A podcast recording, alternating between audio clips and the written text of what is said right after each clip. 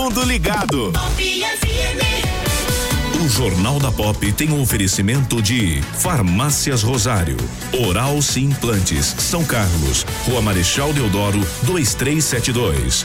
Art Point, gráfica e editora. J Martins Imóveis. Toda escolha exige confiança. Rua Doutor Orlando Damiano, 2335. E Avatim, refúgio de boas sensações. Na Rua Episcopal, 2089B, Centro.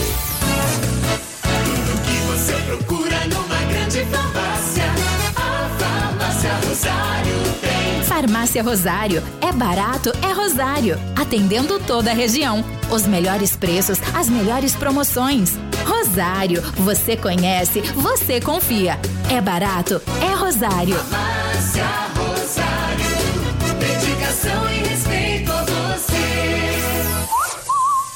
Sim, sim, eu vou pra Oral Sim. Pra, pra minha vida melhorar. Ri, ri, quero voltar a sorrir. Ha, ha, sorrir e gargalhar. Eu vou abrir a porta pra felicidade.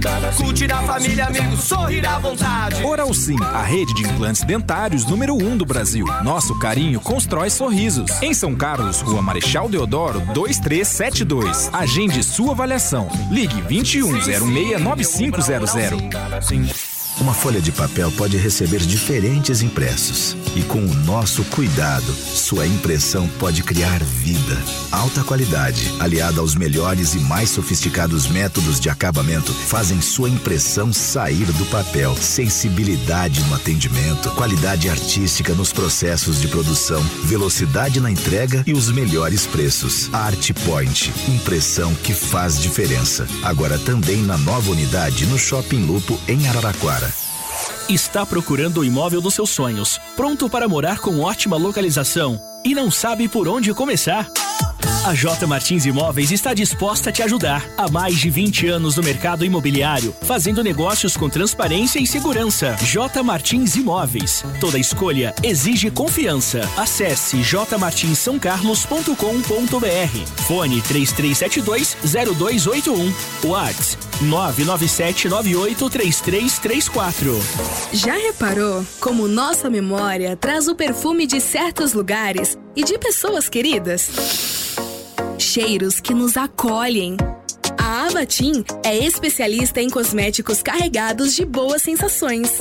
São mais de 450 itens, entre difusores, perfumes para interiores, hidratantes, sabonetes, dentre outros produtos focados no bem-estar. Visite a loja, Rua Episcopal 2089B, Centro, São Carlos. Está no ar. Jornal da Pop FM. A informação diariamente necessária. Jornal da Pop FM. Está no ar. Ponto de vista. Opinião com isenção no Jornal da Pop FM. O alerta da indústria nacional de equipamentos de que serão necessários pelo menos 15 dias para entrega de respiradores aos hospitais reforça a importância de que o combate ao coronavírus seja feito de forma alinhada e cooperativa entre as autoridades de saúde em todas as esferas de governo. Existem atualmente no Brasil cerca de 65 mil unidades de respiradores essenciais para garantir a sobrevivência de pacientes em leitos de UTI, sendo que dois terços deles estão na rede do Sistema Único de Saúde. O problema é que esse recurso não é uniformemente distribuído. Em média, existem três aparelhos para cada 10 mil habitantes, mas existem estados onde essa proporção é de apenas um para cada 10 mil habitantes, como é o caso do Pará. A falta de respiradores já é uma realidade no mundo. A Itália, por exemplo, tem 60 milhões de habitantes, 86.498 casos de coronavírus e a maior taxa de mortes pela doença, 9%. Em um único dia foram registrados 919 óbitos, em grande parte por falta de respiradores. Frequentemente, médicos precisam escolher qual paciente terá acesso ao equipamento. Daí a preocupação com uma possível insuficiência de leitos com esses equipamentos por aqui. O Brasil conta hoje com exatamente 65.411 respiradores, dos quais 46.663 estão disponíveis no SUS e 18.748 na rede privada, segundo dados do Ministério da Saúde. Entretanto, apenas 61.219 estão aptos para o uso. Em um período normal, a quantidade seria suficiente, mas no cenário atual, provavelmente não.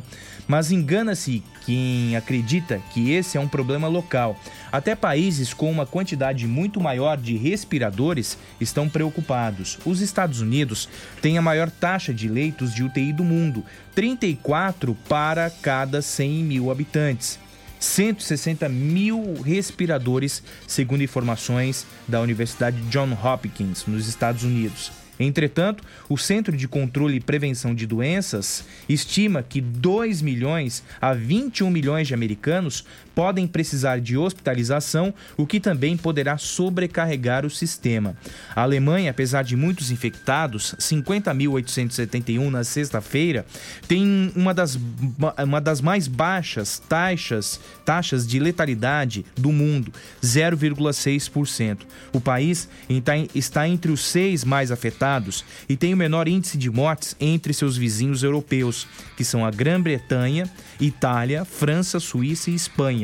A produção de respiradores demanda uma reprogramação das indústrias, como Peugeot e Embraer, que entraram no esforço de produção destes equipamentos, mas exige ainda uma ação segura, coordenada e parceira dos entes públicos para a identificação de onde os equipamentos são mais necessários e a otimização dos recursos hoje disponíveis. A população brasileira vem dando lições de solidariedade a idosos e crianças no isolamento. Agora só resta contar que os gestores públicos as tenham aprendido. Você está ouvindo Jornal da Pop FM. Bom dia, São Carlos. Bom dia, região. Polidoro, bom dia, tudo bem? Bom dia, beleza? Bom dia, Ney Santos. Bom dia, Fabinho. bom- Bom, dia a todos. E bom dia você que nos sintoniza em 88,7 nos aplicativos disponíveis para smartphones e tablets. Nós estamos começando mais uma edição do Jornal da Pop, segunda-feira, 30 de março de 2020. Nós estamos no outono brasileiro e 18 graus aqui no edifício Medical Center. Participe conosco, nosso telefone WhatsApp 3416 8816 3416 8816 você pode interagir conosco em facebook.com barra rádio pop 88. Nós estamos no ar aqui pela Pop FM em 88,7. Também estamos no YouTube. Acesse o nosso canal Rádio Pop FM. O Jornal da Pop está no ar. Jornal da Pop FM e o clima. E a semana começa ainda com bastante chuva na região norte do país, com acumulados elevados, especialmente entre o Amazonas, Acre e Rondônia. Chuva mais significativa também é esperada para o Maranhão, Piauí e Ceará, onde o risco para fortes temporais é bastante elevado. Temporais também são esperados para o centro-oeste e também em todo o estado de São Paulo. Já na região sul do país, assim como em demais áreas do sudeste e também do nordeste, a chuva vem de forma mais fraca e isolada e concentrada principalmente no final do dia.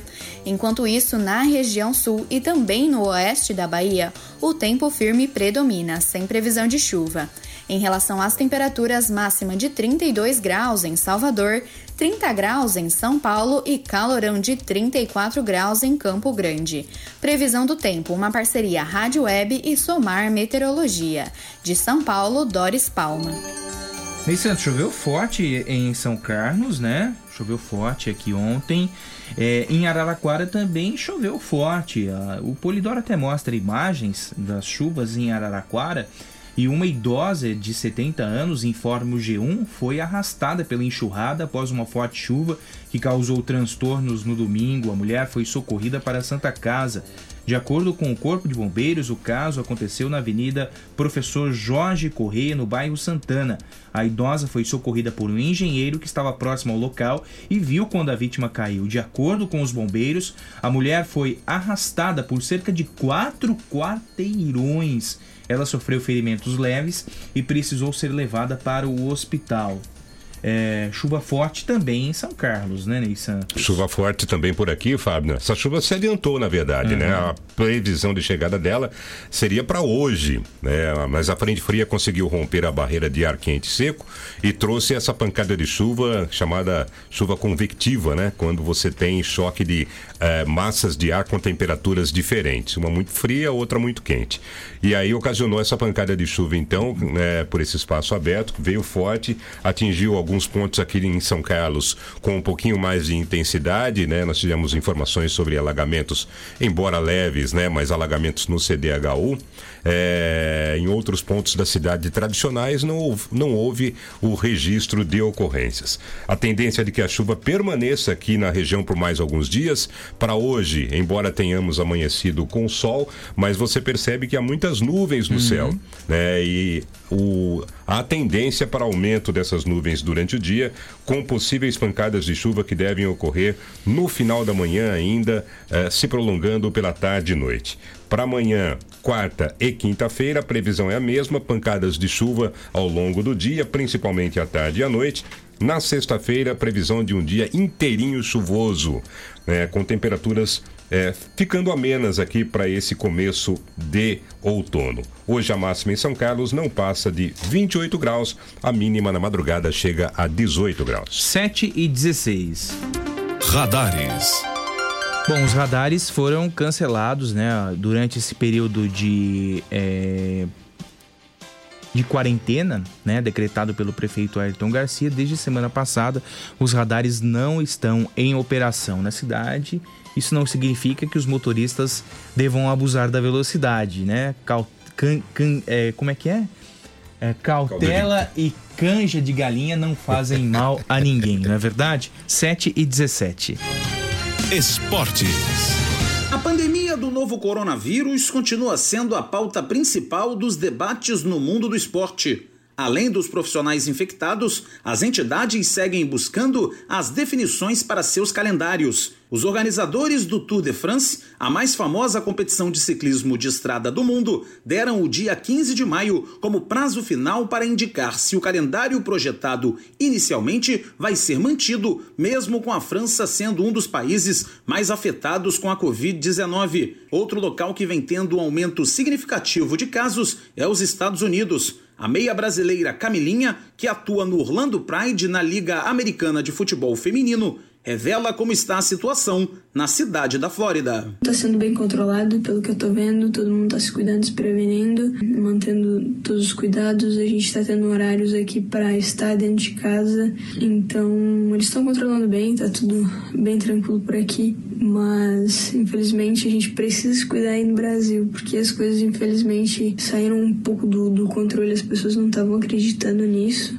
Infelizmente, se a gente se der conta muito tarde, as coisas vão piorar. Aos 67 anos, o ex-técnico da seleção brasileira feminina de futebol, René Simões, utilizou as redes sociais para confirmar que testou positivo para o novo coronavírus. O treinador contou que já estava isolado em sua casa desde o dia que começou a sentir os primeiros sintomas da doença. Enquanto algumas pessoas começam a ser infectadas, outras do mundo do esporte já estão curadas. Os jogadores do Utah Jazz, Donovan Mitchell e Rudy Gobert, após duas semanas com o vírus, já não apresentam mais risco de infecção a terceiros. Situação semelhante à do técnico do Arsenal, Mikel Arteta. O treinador espanhol foi diagnosticado com a Covid-19 no último dia 12 e hoje já não apresenta mais sintomas. Agência Rádio Web do Rio de Janeiro, Cadu Macri. Há três anos. Sua referência em informação. É no Jornal da Pop FM.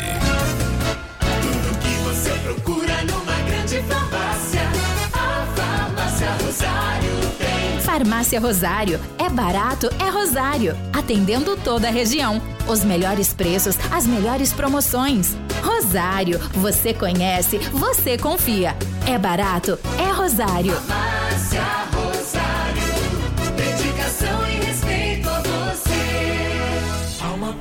Na Alma Peugeot São Carlos, veja de perto o novo SUV Peugeot 3008 e seu design muito mais robusto. É o SUV de melhor custo-benefício da categoria. O novo SUV Peugeot 3008 tem teto solar, piloto automático inteligente, rodas liga aro 19 e muito mais a partir de 159.990. Conheça e surpreenda-se. Alma Peugeot São Carlos. No trânsito dê sentido à vida. Está procurando o imóvel dos seus sonhos, pronto para morar com ótima localização e não sabe por onde começar? A J Martins Imóveis está disposta a te ajudar. Há mais de 20 anos no mercado imobiliário, fazendo negócios com transparência e segurança. J Martins Imóveis. Toda escolha exige confiança. Acesse jmartinssaocarlos.com.br. Fone 3372-0281. Whats 997983334. Todos os dias, o Jornal da Pop desperta São Carlos. Ajuda a escrever a história da cidade em 120 minutos de informação. O nosso jornalismo tem a missão de traçar as perspectivas do desenvolvimento local. Mais que isso, provocar e exercitar o direito do ouvinte de expressar sua opinião, transformando o nosso espaço em um grande ambiente virtual de debates.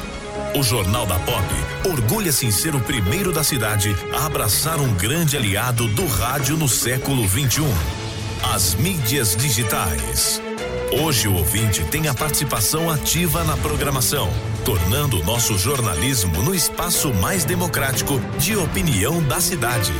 Há três anos, o Jornal da Pop é isso: informação, debate, opinião e reflexão. Há três anos é diariamente necessário. Há três anos, sua referência em informação é no Jornal da Pop FM. De segunda a sexta, às sete da manhã. O presidente Jair Bolsonaro voltou a contrariar as recomendações do próprio Ministério da Saúde e, neste domingo, fez uma visita às regiões administrativas do Distrito Federal. Em meio à pandemia do coronavírus, Bolsonaro foi para as ruas, conversou com ambulantes e foi a comércios que ainda permanecem abertos, como supermercados. O presidente defendeu uma flexibilização do isolamento social e a retomada das atividades para aquecer a economia. Líderes políticos criticaram e consideraram a atitude de Bolsonaro como irresponsável. Além disso, o passeio foi entendido também como uma provocação ao ministro da Saúde, Luiz Henrique Mandetta. Durante coletiva de imprensa realizada no sábado, o chefe da pasta voltou a defender o isolamento social para conter o avanço do vírus. O número de mortes provocadas pelo coronavírus subiu para 136 no Brasil. São ao todo 4.256 casos de contaminação confirmados, segundo o último balanço do Ministério da Saúde, divulgado na tarde deste domingo. Conforme os dados, só nas últimas 24 horas foram 353 novos registros da doença Covid-19. Todos os estados têm casos confirmados. A maioria das notificações, 55% do total, se concentra na região sudeste, principalmente em São Paulo. As mortes aconteceram em 13 estados: Amazonas, Bahia, Ceará, Pernambuco, Piauí, Rio Grande do Norte, Rio de Janeiro, São Paulo, Distrito Federal, Goiás, Paraná, Santa Catarina e Rio Grande do Sul. A maioria das vítimas é do sexo masculino e 90% tem mais de 60 anos. Agência Rádio Web de Brasília, Larissa Mantova. O seu dia começa no Jornal da Pop FM. Três anos. 7 horas e 24 minutos, Ney Santos e ouvintes da Pop, é, nós tivemos 838 mortes na Espanha por Covid-19 em 24 horas. Até agora, o país contabiliza 6.528 pessoas que morreram pela doença no país. O número de casos saltou para 72.200 pessoas no sábado, para quase 78.800 no domingo. Nós convidamos para participar conosco é, um São Carlense que está na Espanha, o Daniel Custódio. Daniel, bom dia, obrigado pela sua participação. Eu gostaria que você trouxesse aos ouvintes de São Carlos e da região as impressões a respeito do coronavírus na Espanha. É, qual é o sentimento dos espanhóis? É um sentimento de pânico nesse momento, Daniel? Bom dia. Bom dia, Fábio. Bom dia a todos. É, a situação é um pouco complicada, né? Que você, você falou agora os casos, né? E aumentou mais ainda. Agora são 7.340 falecidos. E é um caos, né? Tá todo mundo preocupado. As ruas estão vazias. É muito triste mesmo. É, o pessoal tá, tá muito, tá muito preocupado. É, Daniel, bom dia. Ney Santos, como vai? Bom, bom dia, Ney. Bom dia. Tudo bem? É, tudo bem. Daniel, é, é, houve, na sua opinião, é, atitudes é, que subestimaram a doença no início? Isso justificaria esse grande número de casos na Espanha? Eu acredito que sim. Pensaram que não iam chegar, que não ia chegar esse, esse número tão elevado, né? E por causa disso as medidas foram foram atrasadas, né? É, demoraram muito, né, para para tomar atitude, né, sobre o sobre a doença. Então, eu acho que isso afetou um pouco, sim. Ô Daniel, é, me diz uma coisa, é, o que o governo tem orientado a população em relação ao coronavírus? O isolamento social é o principal deles? É a principal medida? Sim, a principal medida é que é que todos fiquem em casa, né? Não saiam de casa, só, só, só somente para para fazer compra, ir na farmácia. Ninguém está saindo de casa, a maioria do, da, do pessoal está respeitando, né? Essas medidas, alguns saltam essas medidas, né? Mas a maioria está está está fazendo o correto, né? De ficar em casa e é, a- é principal medida, né? Que eles estão tomando assim. Há sanções para quem não tome essa medida, Daniel, como multa, prisão ou algo nesse sentido? Sim, sim, sim. Tem multas elevadas, né? A partir de 600 euros até 30 mil. Pessoas que pegam o carro. Vamos supor, aqui tem muita gente que tem a, a sua segunda sua segunda casa, né? Num lugar num povoado. Então, o pessoal que pega o carro para final de semana para ir a essa casa. Então, a polícia está tá multando, está está tendo controle em todas as estradas. Está bem rígido, está bem rígido. Ah, Você fala de que região da Espanha, Daniel, por favor? Eu, eu falo de Leganês. Leganês, Madrid. Tá, está a 15 minutos, 20 minutos do centro de Madrid. Temperatura está baixa aí nesse momento? Agora sim, agora tá mais ou menos 17 graus, mais ou menos. É, você considera que, ou as autoridades de saúde consideram que, aumentando a temperatura, a gente está na primavera aí na, na Espanha, né? É, é, possa haver redução desse número de casos, Daniel? Eles acreditam que sim, que tem hipóteses né, que falam que ah, se subir a temperatura um pouco, os casos vão diminuir. E agora mesmo então, a gente está no pico, né? O pessoal fala, é o pico da curva, né? Tá, já chegou o, o máximo, né? Agora a tendência é baixar. De ontem para hoje abaixou um pouco de falecidos, abaixou um pouco de, de casos, né?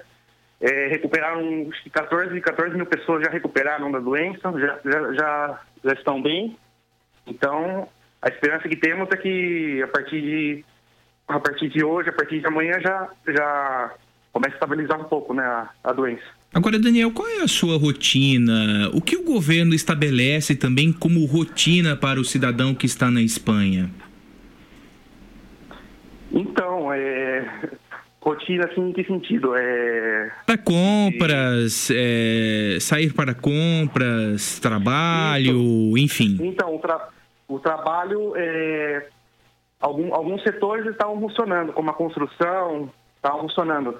A parte, claro, a parte do, do- supermercados, é, farmácias, sempre estão abertas, mas aqui, a partir de agora, de sexta-feira, eles, eles falaram que até a construção vão parar por um tempo, que duas semanas, para poder para poder baixar um pouco né, os casos né, do vírus, porque muita gente estava trabalhando ainda, sabe? De, indo no metrô, no trem. Então, o governo agora deu uma deu uma como se disse, deu uma parada agora nesse setor para tentar diminuir um pouco os casos também. Você está em casa respeitando o isolamento, né, Daniel? Sim. Co- co- como é que você tem feito para fazer suas compras? Como é que está funcionando o comércio aí? As pessoas têm partido para o comércio eletrônico? Como é que está se dando essa rotina com esse isolamento social? Ah, tá sendo difícil, né? Porque as compras a gente faz, assim, tem que fazer rápido, né? Para não, para não, para não, a gente tem medo, né? De sair dos lugares para não ser contagiado, né? Então a gente tenta fazer a compra pertinho de casa, tem supermercado perto de casa, tem, tem farmácia. Então a rotina está sendo um pouco, um pouco dura, né? Porque temos que fazer as coisas rápido para não, não tentar ser infectado né, por outras pessoas. Você está na Espanha com a família, Daniel? Sim, tenho dois filhos, tenho esposa, meus pais também estão aqui. Meus pais moram pertinho de casa e eu não posso quase ver meus pais. Meus pais moram aqui a, a 300 metros e eu, é difícil de ir lá na casa dele. É, desculpe até em delicadeza, mas quantos anos têm os pais? Meus pais, meu pai tem. Meu pai tem 58 e minha mãe tem 54. É, tem a questão do, do, do isolamento social para essas idades, é, se faz necessário, né? Não sei qual- quais são as regras adotadas aí na Espanha, mas a recomendação é essa, né? Sim, a recomendação é os, as pessoas mais idosas é não sair de- de- nem para fazer compra. É, é tentar algum familiar, né, para fazer a compra, ir na farmácia, porque os, os mais idosos são os mais é, é mais, é mais, é mais perigoso, né, pra infectados. O, o governo fala muito em crise econômica por conta do coronavírus, Daniel. É, como é que está a atividade econômica aí na Espanha ou na sua região nesse momento? Ah, é, o, governo o governo tenta é, tenta amenizar as coisas, né? Mas todo mundo sabe que que, que a economia vai cair um montão depois que vol- depois que voltar norma- à normalidade. Todo mundo sabe que vai que vai ser muito difícil, né? Porque o pessoal muita gente está tá sem trabalhar e o, o governo também tá- vai ajudar também com algumas medidas, né? De por exemplo, os autônomos que, que ficaram sem trabalhar, vão, vão, vão colocar uma ajuda pequena, acho que de 900 euros por mês, mas, mas são ajudas básicas, né, que, que, não, que é, é, é difícil, né, de, de você se manter com 900 euros por mês, né. Então, vai ser uma situação muito difícil aqui. A partir, já, tá- está sendo uma situação difícil, vai ser depois e acabar tudo isso também. O Daniel, na sua região há muitos trabalhadores informais, aquele, é, aqueles que dependem do trabalho do dia a dia para a manutenção, para a subsistência? Então, não é como o Brasil, né, que tem é, vários trabalhadores assim informais, como vendendo cachorro quente, é que é, que é diferente, mas é, aqui tem vários autônomos sim que trabalham é, na parte de construção, e trabalha com pintura, trabalha com, com encanamento. Então, é, essas pessoas que eu acho que essas pessoas que vão ser mais afetadas depois né, da crise. É, na, na sua região aí, Daniel, você é, tem contato com outros brasileiros? Qual é o sentimento deles? Alguns pensam em voltar para cá. É, como, é, como é que é essa conversa entre vocês aí? Então, eu, eu conheço alguns, não conheço muito brasileiro, conheço alguns, mas todo mundo fala que que, que, não, que mesmo por causa disso não, não vão voltar, porque é algo, e acham que é algo passageiro, que daqui três meses isso vai voltar ao normal. Mas não sei, é relativo também, a maioria que o pessoal que eu falo é, falam que quer- querem ficar, mas tem aquele medo, né? Tem aquele medo de da, da, da crise, né, da economia depois, é tudo essa, esse, esse medo que a gente tem.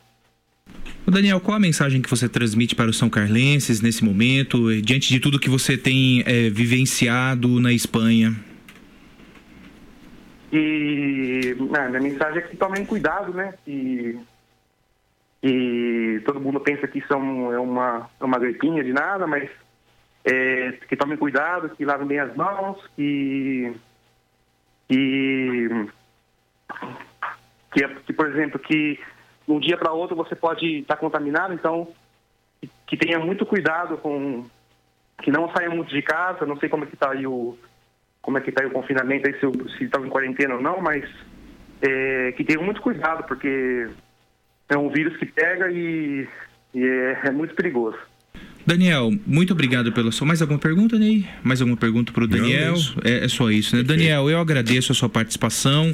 Um bom dia e até breve. Até breve. São Carlos te espera. Obrigado, obrigado a vocês, obrigado pelo carinho e tudo de bom para vocês. Ok, conversamos com o Daniel Custódio, que está na Espanha, traçando é, um panorama do momento vivido pelo país, né, com 6.528 pessoas mortas pela doença.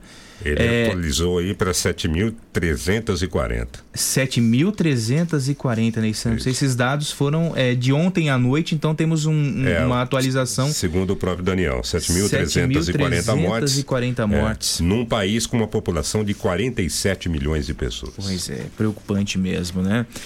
Cadu Pradella, bom dia. Antônio Wilson, bom dia para você também. É, sim, temos é, seis mortes suspeitas, viu, Cadu? Seis mortes suspeitas em São Carlos. Daqui a pouquinho a gente atualiza os números.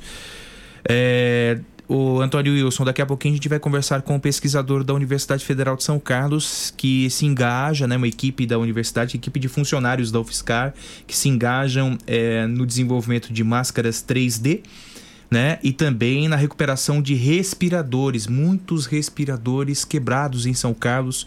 E essa equipe da UFSCar eh, se engaja no conserto desses equipamentos. Daqui a pouquinho a gente vai conversar com o Léo Pivoto a respeito disso. É, o Cadu é verdade, viu? Ah, é, é, eu, Cadu, desculpe que escapou essa pergunta aqui. O que a Espanha está fazendo de errado para que haja tantas mortes?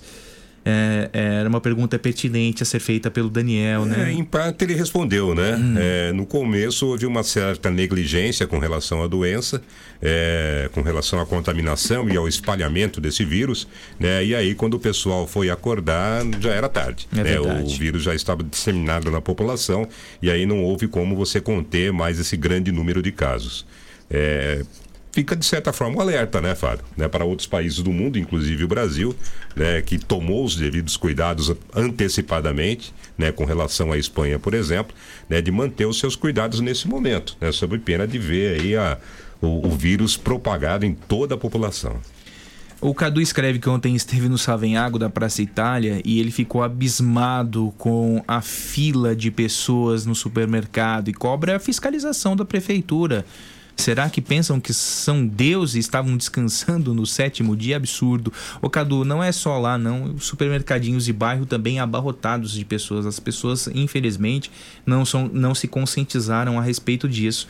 E, eu, e, e aí há um problema enorme, né? É, enquanto há uma regra rígida para alguns estabelecimentos comerciais, outros que têm que são é, taxados como essenciais, abusam, abusam da boa vontade do cidadão, né? E se abarrotam na fila do caixa, na fila do açougue, na fila da padaria. Fica difícil desse jeito, Pois né, é, gente? né, Fábio? Mas não, de nada adianta Dois você... pesos e duas medidas, aí é Exato, complicado né? Também, De nada né? adianta você penalizar de uma certa forma o empresário, o comerciante, é, o dono do negócio, se a própria população não faz a parte dela. É, olha, se o, o, comércio, o comércio lá, a lojinha, o supermercado é essencial, é, você tem que fazer a sua compra. É simples, né? Chegou ao local, tá cheio de gente, né? Tem fila, retorne num outro momento. né? É, procure saber se o estabelecimento que você vai tem ou não pessoas, está com grande fluxo ou não de pessoas. Né? É, aquele que é o cidadão também precisa sair do comodismo, né? de seguir o caminho como o, o, o boizinho, né? que vai sempre na mesma toada, né? e saber é, utilizar a sociedade, saber utilizar o, é, o ambiente, né? aquela estrutura que ele tem diante de uma crise. Né? Não é uma situação de normalidade. Se o cidadão não fizer a parte dele, de nada adianta medidas para fechar comércio, né? para fazer campanhas né? de isolamento. Há necessidade de ações práticas do cidadão.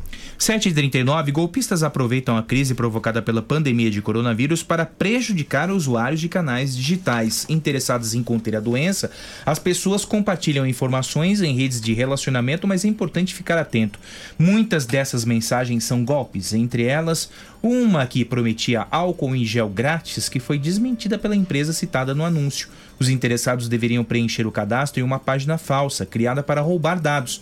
Quem faz o alerta é o diretor de inteligência cibernética e pesquisa do Grupo New Space, Thiago Bordini. Esses golpes são distribuídos em sua maioria via WhatsApp ou via Facebook e a maior parte deles tem o foco na obtenção de, de dados pessoais. Então a gente consegue aí pegar desde nome, endereço, CPF, alguns até dados de cartão de crédito. Isso é algo que, que daria para a gente suspeitar bastante dentro do, do contexto de crime cibernético, né? Então, por que, que um programa pediria esse tipo de informação? Outro cuidado é com páginas ou aplicativos que prometem monitorar casos de coronavírus. O Antiega orienta Tiago Bordini. Tem uma série de programas sendo distribuídos para monitoramento do corona, para você acompanhar as notícias do corona. Então tem um chamado Corona Tracker, é, um outro chamado Corona Live que estão sendo distribuídos aí nas lojas de aplicativos e esses todos são programas maliciosos que permitem é, o atacante aí distribuir propaganda no seu celular ou até mesmo ter acesso a informações do, do seu smartphone. O especialista recomenda sempre checar se a informação é verdadeira antes de fornecer qualquer dado.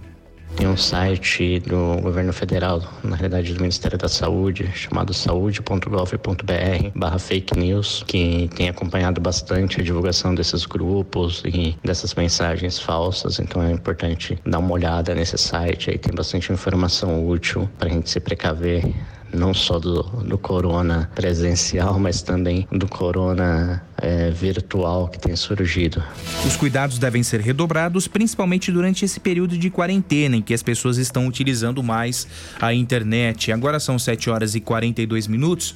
A imobiliária Cardinal, em parceria com a CISC, recebe a partir de hoje a doação de cestas básicas que serão destinadas à ONG Nave Sal da Terra, que fará o cadastramento de trabalhadores informais para o recebimento das cestas. Você pode ajudar doando alimentos não perecíveis ou cestas completas na sede da imobiliária Cardinale, em frente à USP, de 9 da manhã às 2 da tarde. De 9 da manhã às 2 da tarde. A CISC também é um ponto de arrecadação de alimentos e todos contam com a colaboração dos cidadãos são carlenses, né? Essa iniciativa é, encabeçada pela imobiliária Cardinale. Nós estamos tentando contato com o Italinho Cardinale para falar a respeito deste assunto, né, Ney Santos? Mas é importante porque nós temos um, uma gama de trabalhadores informais que dependem do dia a dia, né, do trabalho do dia a dia para o sustento das famílias. E infelizmente, nesse momento, isso está comprometido. Nós estamos na linha então com o empresário Italinho Cardinale. Italinho, bom dia, obrigado por participar do Jornal da Pop. É, qual o propósito desta campanha? Estas cestas serão destinadas à ONG Nave Sal da Terra, que cuida de inúmeras crianças carentes da Zona Sul de São Carlos, né? Isso mesmo. Então, nós estamos iniciando hoje a arrecadação e nós estamos começando a comprar essas cestas básicas, né? E também a população toda já uh, uh, né, se dispôs a nos ajudar. Quem estaria, estará nos ajudando também é a Associação Comercial e Industrial de São Carlos, o presidente da Câmara, Urucão, o vereador Malabim e o vereador Sérgio Rocha. Então, nós estamos iniciando a, a, a campanha de arrecadação, a Cardinal está comprando também muitas cestas, então, nós vamos ter um ponto de coleta em frente à imobiliária Cardinale e também na CISC, na General. E durante essa semana, a gente vai uh, fazer os critérios para ver as famílias necessitadas, né? Das regiões mais pobres da cidade e também muitos prestadores de serviços que estão já sem renda desde a semana passada. Então a gente vai ter que criar um critério para a distribuição dessas cestas. É, Italinho, bom dia, tudo bem? Bom é, dia. É, é aquela recomendação do tipo de alimento que pode ser levado, né? É, qualquer um, a imobiliária e, e, essa campanha estará recebendo. O que é que as pessoas Isso, podem levar prioritariamente? É, evitar alimentos perecíveis, né? Então, geralmente, ou, ou enlatados, ou arroz, feijão, eh, bolachas, né? Mas alimentos que não se estragam ah, com facilidade, né? Reparar também, por favor, na validade, para não, não, de repente não, não ter com a validade muito próxima, porque isso durante a semana que nós vamos iniciar as doações vamos, eh, né, já estamos começando a comprar e a receber uh, as doações. O Italinho, é, só para reforçar e enfatizar, de repente a pessoa tem um pacote de 5 quilos de arroz e 1 um quilo de açúcar. Essa pessoa pode levar para esse ponto de arrecadação e aí vocês formam uma cesta básica, é isso? Pode sim, pode sim. Não deixem de doar qualquer alimento que não estrague, né? É, que nós vamos dar um jeito de formar as cestas. Agradece muito a população. A imobiliária já começou a fazer as cotações esse final de semana para fazer as compras das cestas. Vamos dar prioridade também para a compra de mercadinhos pequenos, onde o pessoal tem sofrido mais. Então, realmente, a campanha está iniciando hoje. A partir das 9 horas está sendo montada uma tenda lá em frente da imobiliária para começar a receber as doações. Tá certo, Italinho. O Italinho, aproveitando a sua presença, o que você achou da reunião de sexta-feira? Tem conhecimento da reunião de sexta-feira entre várias entidades e a Prefeitura de São Carlos? Qual a sua impressão a respeito desse encontro? Tenho sim. Primeiro, eu quero realmente agradecer o espaço que vocês nos deram, porque eu acho que isso que eh, ajudou a, pelo menos, a desencadear esse processo, porque eles chamaram realmente várias entidades, chamar, chamaram o nosso presidente, a qual eu faço parte da, da CIF, a qual eu sou conselheiro. Então, realmente, o Paulo Grulo também entrou na linha aquela hora, chamaram ele também, chamaram o pessoal de, de bares restaurantes. Então, realmente, agora eles acordaram que precisam também escutar as necessidades da sociedade. Então a gente agradece bastante porque eles realmente a prefeitura realmente nos escutou. A gente tem que agradecer, a gente sabe criticar, mas também sabe agradecer.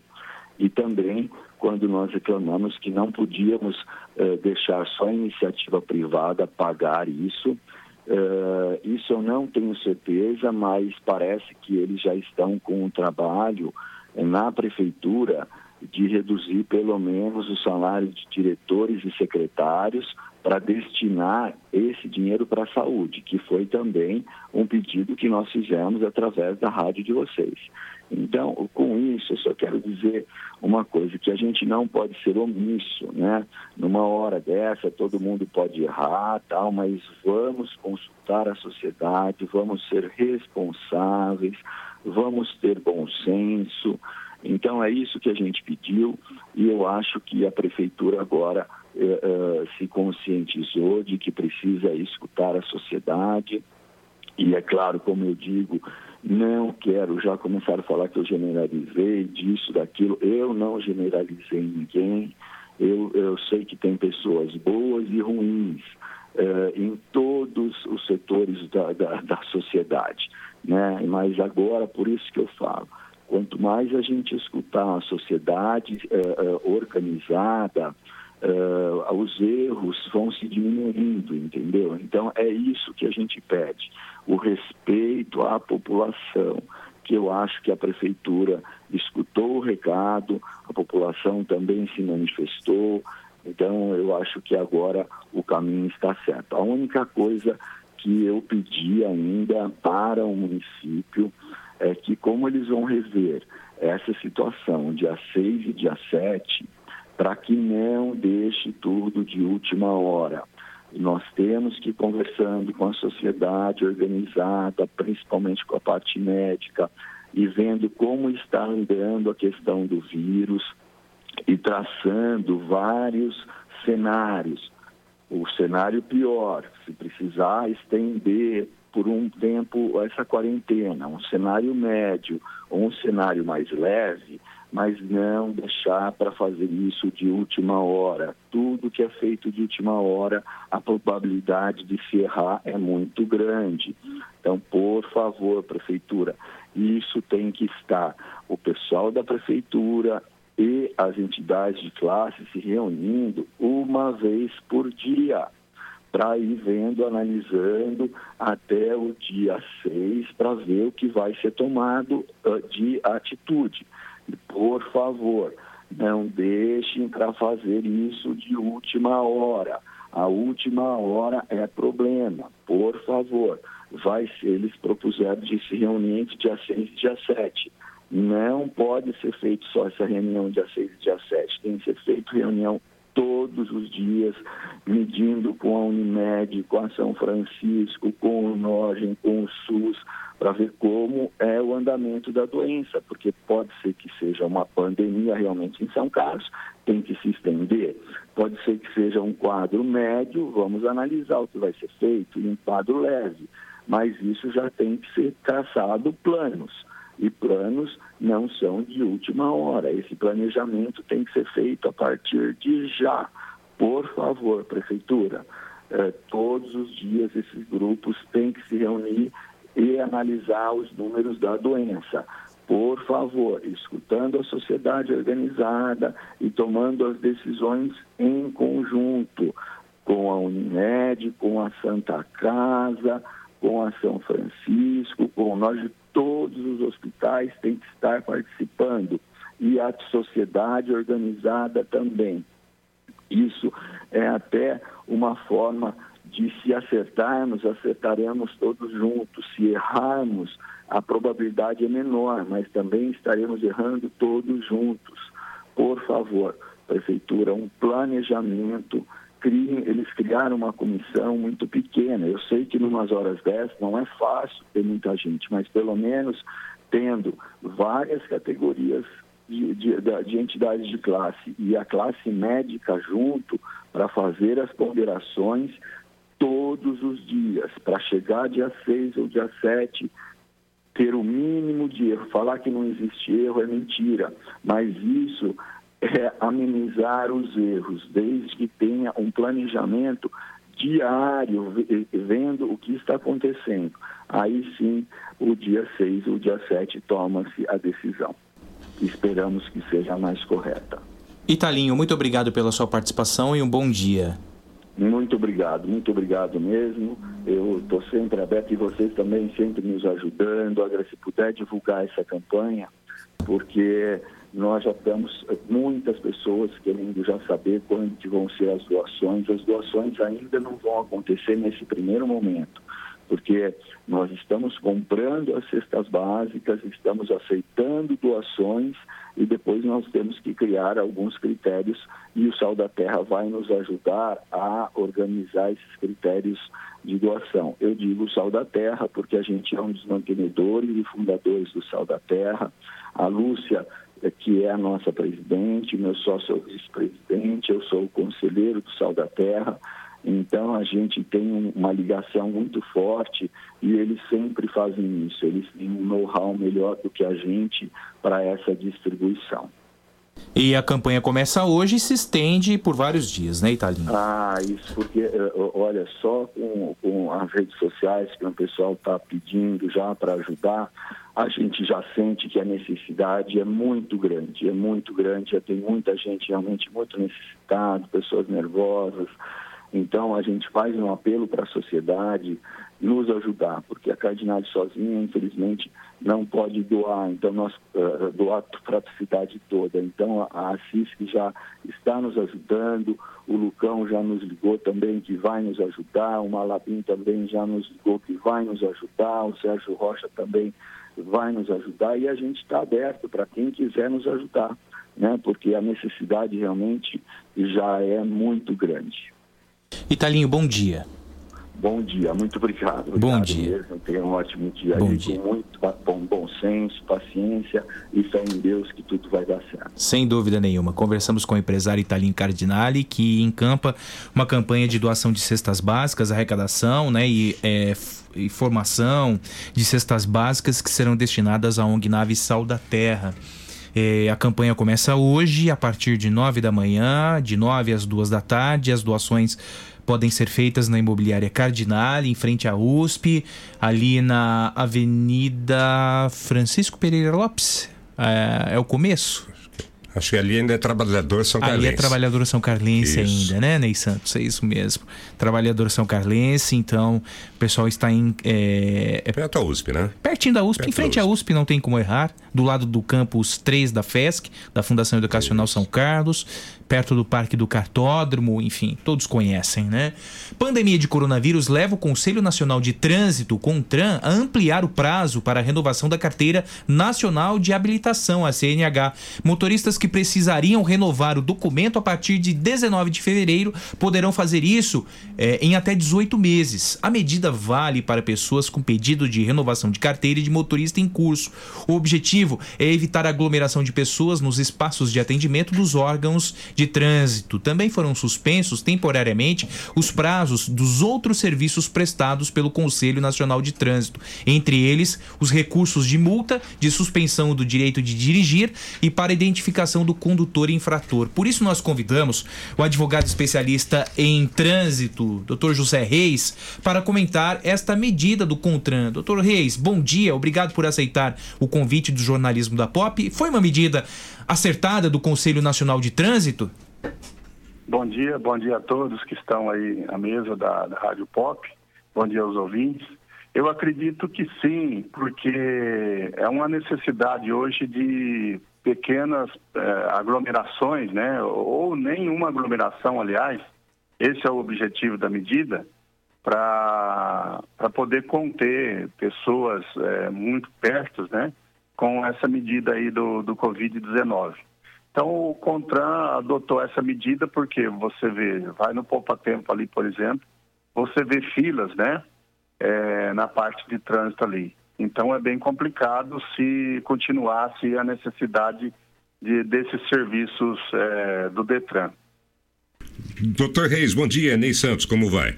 Bom dia, Ney Santos, tudo bem? Então tá bom. É, é 18 meses prorrogado não é um tempo muito extenso, doutor Reis?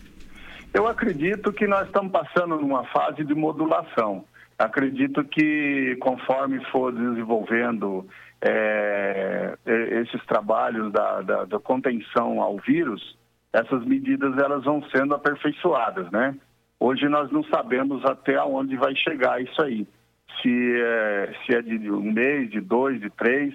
Então, conforme for é, andando a, o combate ao vírus aí, eu acredito que isso vai ser flexibilizado. É, não, não citei 18 meses, é o prazo para quem tem que renovar a carteira que foi prorrogado. Ney né? Eu sou um exemplo. Eu sou um exemplo, sabia disso? A minha carta vence em março de 2020.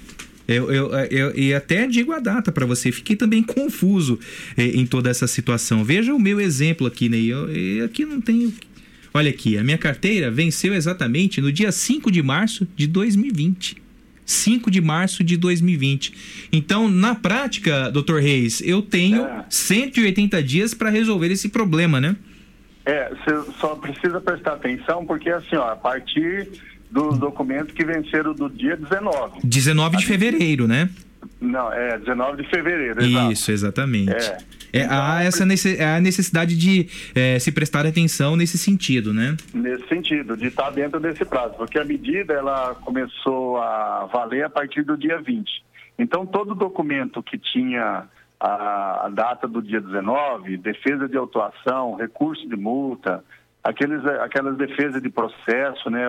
E, inclusive, o, o recurso de, de suspensão do direito de dirigir, cassação, né? Todos eles que venceram após o dia 19, até o dia 19, entra nesse prazo aí, está suspenso. É, tem uma pergunta aqui, é, doutor Reis, talvez o senhor possa nos é, ajudar nessa questão. É, é o, o João Carlos que pergunta: gostaria de saber como faço para fazer a transferência do meu carro que comprei, pois o recibo vence no dia 11 de abril. Ou seja, isso também entra nesse prazo estabelecido pelo CONTRAN, né, doutor Reis? Também entra. É, a, a medida ela fala os proprietários é, que tiver registro, licenciamento de veículos novos é, e usados, inclusive, está dentro dessa medida. Está valendo a mesma coisa. Se o, o policial pegar ou a fiscalização, não vai poder multar e nem fazer apreensão do veículo. Semana passada surgiu uma dúvida de um ouvinte, infelizmente nesse instante não lembro o nome, mas ele recebeu a notificação é, de uma multa e ele disse que contestaria essa multa junto à Jari, que é a junta de recursos. É, esses prazos também, é, é, é, esses pra, os prazos estabelecidos não valem, né, doutor Reis? Porque a própria prefeitura admitiu que todos os serviços relacionados ao trânsito estão suspensos. É assim, ó, se, é, normalmente o prazo para esse tipo de recurso é de 15 dias. Se os 15 dias ela deu até o dia 19, ele já perdeu o prazo. Mas se os 15 dias, que, que é o prazo para ele fazer o recurso, ultrapassar o dia 19, está suspenso. A, a, e foi a Leila, foi a Leila quem nos mandou esse questionamento. Ela diz o seguinte, ó, recebi uma notificação de multa ao celular É. na Carlos Botelho com a São Joaquim, onde não tem câmera na rua. Vou entrar com recurso, mas imagina a dor de cabeça que vou ter. É, realmente, a, a junta de recursos também está suspensa nesse período, né, doutor? Todos os serviços de, de autuação, de defesa estão suspensos. É o que eu expliquei. Se o prazo dela é, deu dia é, de 15 dias, deu até o dia 19, ela está dentro do, do- da suspensão. Se até o dia, 15, dia 19 já tinha dado 15 dias, ela já perdeu o prazo. Esse- esses prazos ele vale a partir do dia 20. Então, digamos assim, ó, um exemplo. É, no dia 19 faltava cinco dias para ela recorrer. Beleza, é, ela está com o prazo suspenso. Ela não vai ter problema nenhum para fazer esse recurso assim que voltar a- os prazos a correr. É, a data da infração é 28 de fevereiro, viu, doutor Reis? A gente está checando aqui pela, pela multa, dia 28 de Certo. fevereiro, tá? É, a medida é a partir do dia 2, né? Ah, desculpa, dia, Dia dois, não. 19, 19 de Dia fevereiro. 19, Isso. Dia 19 de fevereiro. Então, tem que fazer esse cálculo aí. Se não deu 15 dias, ela está dentro do, da suspensão, não tem problema nenhum. Certo. Doutor Reis, e como ficam serviços que eh, são atrelados a esse tipo de, de, eh, a esse tipo de, de, de instrução, né? Por exemplo, seguros. Vamos imaginar que alguém se envolva num acidente e tenha que acionar o seu seguro, mas a carta está vencida. E aí, como é que ele procede? Ele tem direito ainda aos benefícios do seguro? Sim, é porque é uma resolução, ela é federal, né? Não vai ter problema nenhum quanto a isso, é, do seguro, porque assim, não vai poder nem ter autuação nesse sentido. O policial ou o agente que for fiscalizar na hora do acidente, a carta está vencida, ele não vai poder nem constar isso que a carta está vencida, porque existe uma resolu- resolução federal.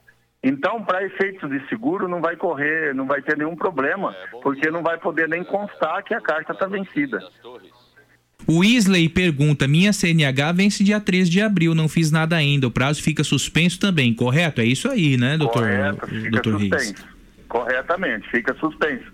Até uma segunda ordem na resolução, é, enquanto ela tiver sobre validade, eles não revê essa posição, é, porque ela é, tem 18 meses. Mas digamos que o problema seja solucionado daqui três meses.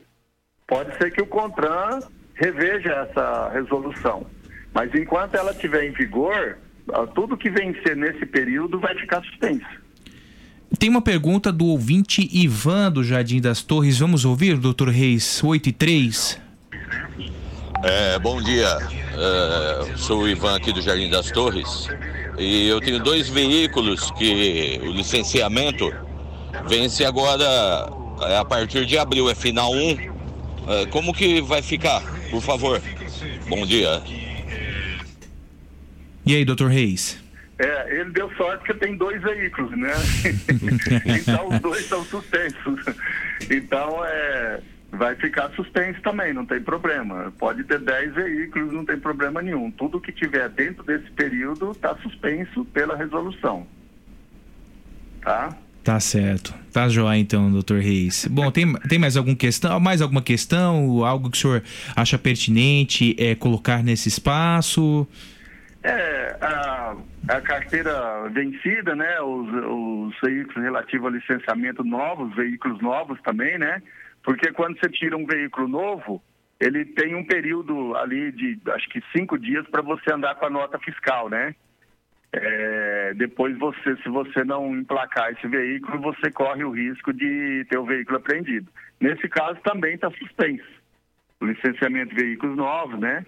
É, desde que ainda não tenha expirado esse prazo de cinco dias até o dia 19, conforme eu expliquei. E para aqueles condutor é, com a carteira nacional vencida, também tem aquelas permissão, né? A CNH, a primeira CNH que você tira, você tem uma permissão, não é a carteira definitiva.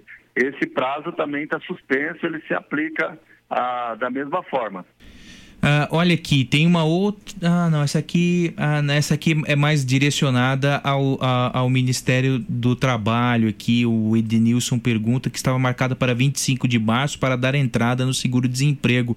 Não consegui dar entrada, pois o Ministério do Trabalho está fechado. É, é- é, ele é, não, não tem condições agora de dar entrada no benefício, né? Não sei se o senhor é, é, é, pode responder essa questão também, doutor Reis, com relação ao seguro-desemprego.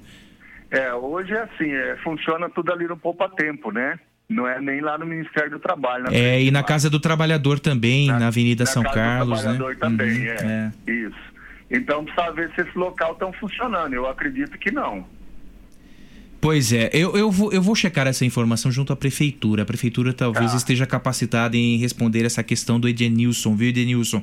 Bom dia para você e obrigado pela audiência. Doutor Reis, muito obrigado pela sua participação e pelos seus esclarecimentos.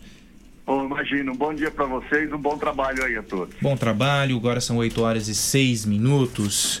É... Ney Santos, passe o seu recado, 8 e 6 agora, por gentileza. O recado é para você que continua sonhando com um imóvel, aquele imóvel que você gostaria muito de morar, ou mesmo aquele imóvel que você gostaria de ter para investimento. Se você procura o imóvel dos seus sonhos, Esteja ao lado de alguém que vá realizá-lo com segurança e com credibilidade. É a J Martins Imóveis. A J Martins trabalha da seguinte forma com você: você entra com o sonho no negócio e a J Martins entra com a chave. A J Martins atua no mercado há mais de 20 anos. É uma empresa sólida de credibilidade e tradição que está disposta a te ajudar nessa conquista que é tão especial. E com um diferencial, hein? Faça negócios com a J Martins Imóveis com transparência e segurança. É uma equipe que está atualizada, uma equipe que está muito bem informada e qualificada para atender você da melhor forma possível e buscar fazer o melhor negócio para você e para sua família.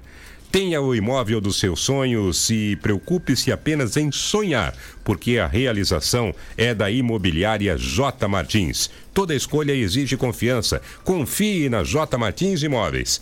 Faça uma visita na J Martins ou acesse o site jmartinssaocarlos.com.br. Ligue 3372 0281 ou 99798 3334. Gente, é, já reparou como nossa memória traz perfume de certos lugares, de pessoas queridas e de momentos especiais? Cheiros que nos acolhem, o cheiro da casa da mãe, da avó, o cheiro especial da infância. A Avatim é especialista em cosméticos carregados de aromas que provocam boas sensações. São mais de 450 itens entre difusores, perfumes para interiores, hidratantes, esfoliantes, sabonetes, colônias dentre outros produtos focados no bem-estar. Todos com esses perfumes gostosos que preenchem o ambiente e as lembranças, sem agredir o olfato de ninguém. Um dos principais valores da Avatim é o respeito às origens e ao meio ambiente. O que, o que fica claro desde o significado do nome da empresa, o Avatim, em Tupi-Guarani, significa cheiros da terra. A Avatim está com as portas fechadas para o público, mas atendimento pelo WhatsApp 99321 0403 99321 0403 com entrega em domicílio para maior conforto e segurança de todos. 99321 0403 99321 0403. Agora são 8 horas e 9 minutos. Bom dia, doutor Luciano Sampaio. Um abraço para você. Silvio escreve: já temos situação semelhante após passar por esse período. Será editada uma nova resolução escalonando a volta à normalidade. É, O Rogério Conceição diz: poderiam ajudar boletos que são pagos diretamente nas lojas do comércio em São Carlos, que estão fechados, e não conseguimos falar ao telefone da loja. Como, como podemos saber se vamos poder pagar ou não, ou se tem algum canal para fazer o pagamento? Geralmente as lojas. É, algumas lojas do comércio, reparei isso já, viu, Santos? Elas disponibilizam recados na, na, na, nas portas com número de WhatsApp para informações a respeito do pagamento dos carnês. Muitas lojas ainda uh, operam no crediário, né? É, é a confiança, né? No uhum. fio do bigode, como, diz, como diriam antigamente, né? E, e, aí fica prejudicado, porque você tem de ir ao caixa da loja para o pagamento desse carnezinho do crediário. Ô, Rogério, busque informações a respeito é, do pagamento na própria loja, né? É, é, a recomendação que a gente passa nesse momento. Mas eu creio que com o fechamento das lojas, certamente os empresários vão ser compreensivos com relação ao prazo de vencimento aí também deve prevalecer o bom senso, né, Ney? De ambas as partes, né? né? Do, do, daquela, do cliente, né? De procurar a loja para ter uma negociação e do empresário para fazer uma negociação que fique boa para todo mundo. Né?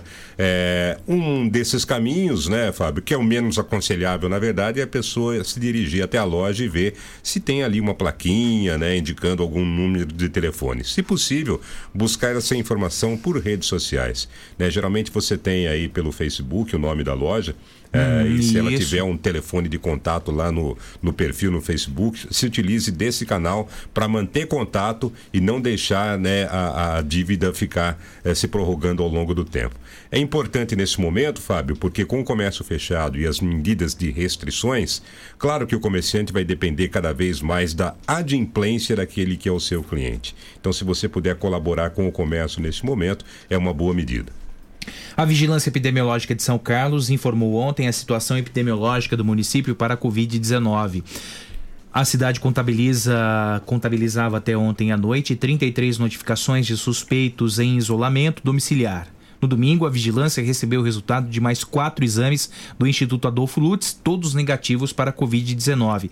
Trata-se dos exames de um homem de, 40, de 38 anos, um de 21, uma mulher de 49 e uma mulher de 33 anos, totalizando 11 casos descartados nesse momento. Já o número de pessoas internadas com suspeita passou de 24 para 27, sendo três crianças na enfermaria, 15 adultos também na enfermaria, duas crianças em UTI, unidade de tratamento intensivo e dois adultos também em UTI. Outras cinco pessoas de outros municípios continuam internadas em São Carlos, sendo quatro quatro em enfermaria em uma e uma em UTI. Até agora, o município contabiliza dois casos confirmados e seis mortes suspeitas em investigação para a Covid-19. Todas as amostras já foram enviadas para o Instituto Adolfo Lutz em São Paulo. Porém, o laboratório não fixa prazo para o resultado dos exames, segundo a superintendente da Vigilância Epidemiológica, Kátia Spiller. Trata-se de um homem de 53 anos de idade que reside aqui no município, é profissional de saúde, mas trabalha em outros municípios. Ele encontra-se em isolamento domiciliar e está bem.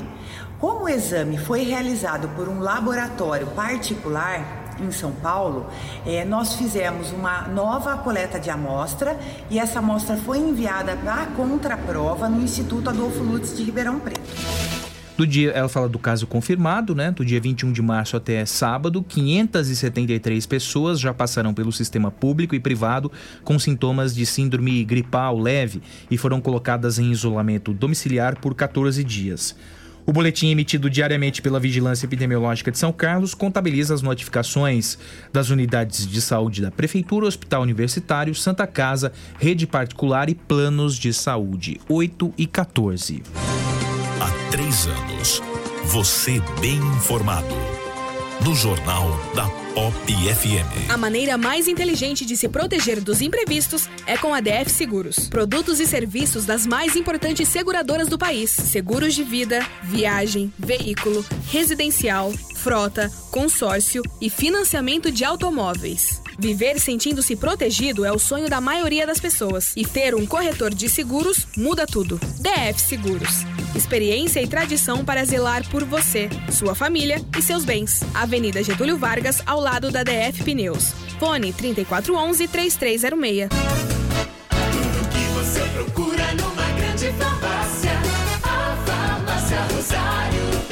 Farmácia Rosário. É barato, é Rosário. Atendendo toda a região. Os melhores preços, as melhores promoções. Rosário. Você conhece, você confia. É barato, é Rosário. Farmácia Rosário.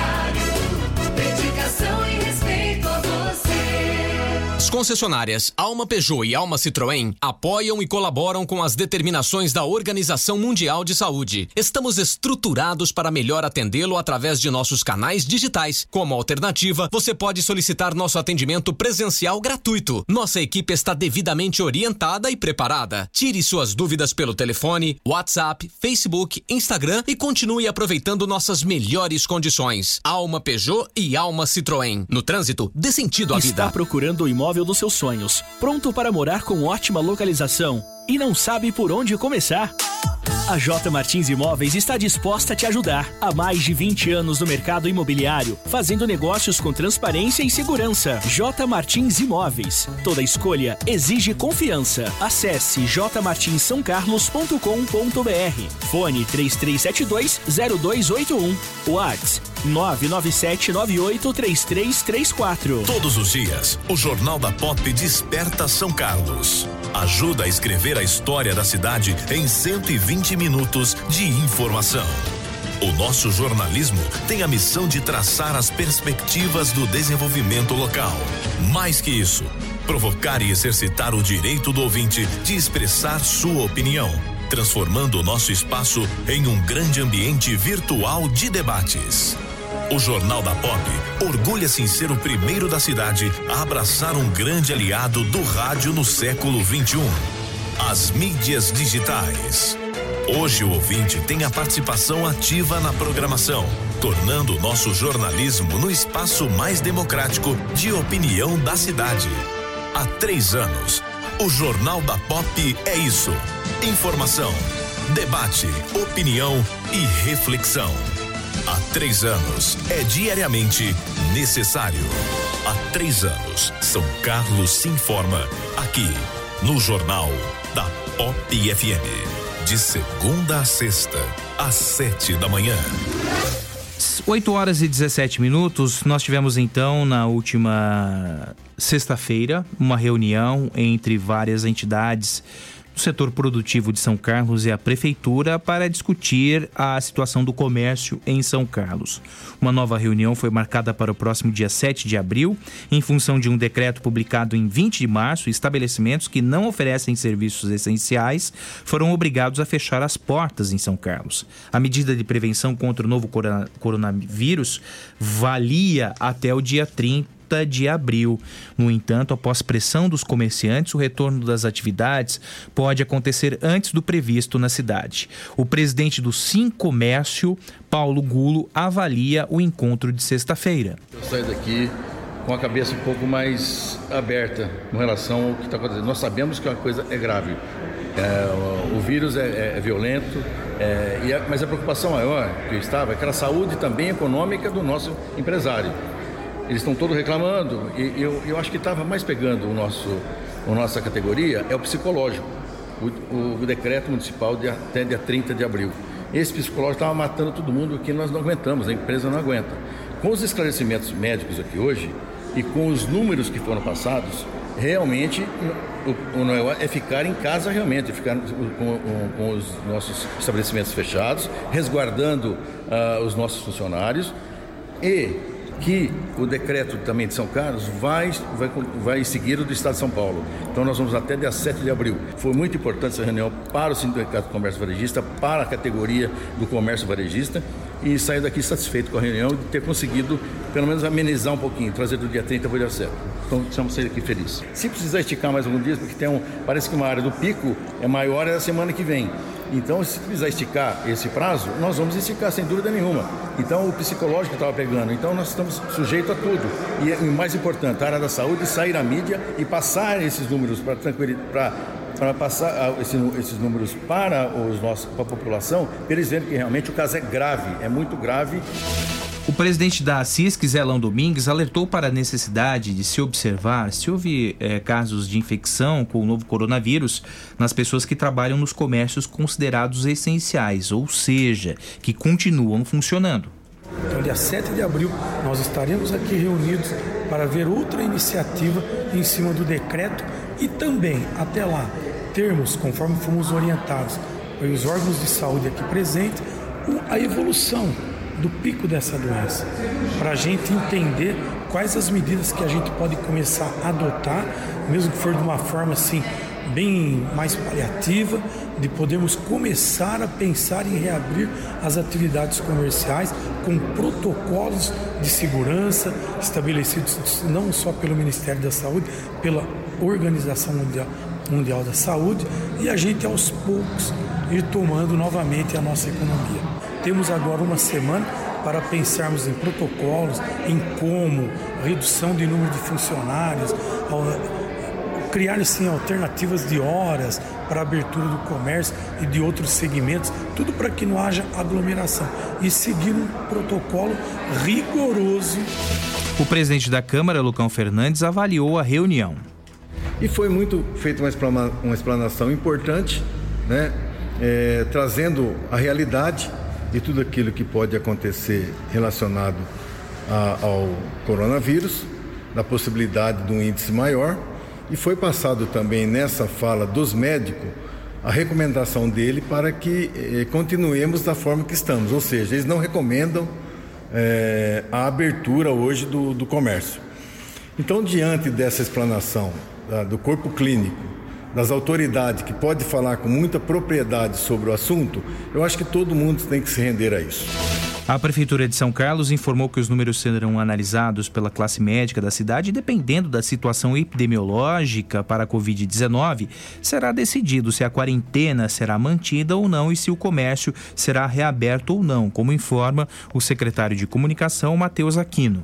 E agora atende um consenso dessa reunião e fará uma avaliação até o dia 7 de abril sobre essa situação. Essa avaliação levará em conta a- o, o- a- o achatamento ou não da curva de transmissão do coronavírus e outras orientações tanto do governo estadual, federal, mas também as orientações mundiais, casos de sucesso e insucesso, aprendendo com os erros e acertos do mundo todo, para que aqui em São Carlos a gente também tome as medidas corretas e proteja a nossa sociedade.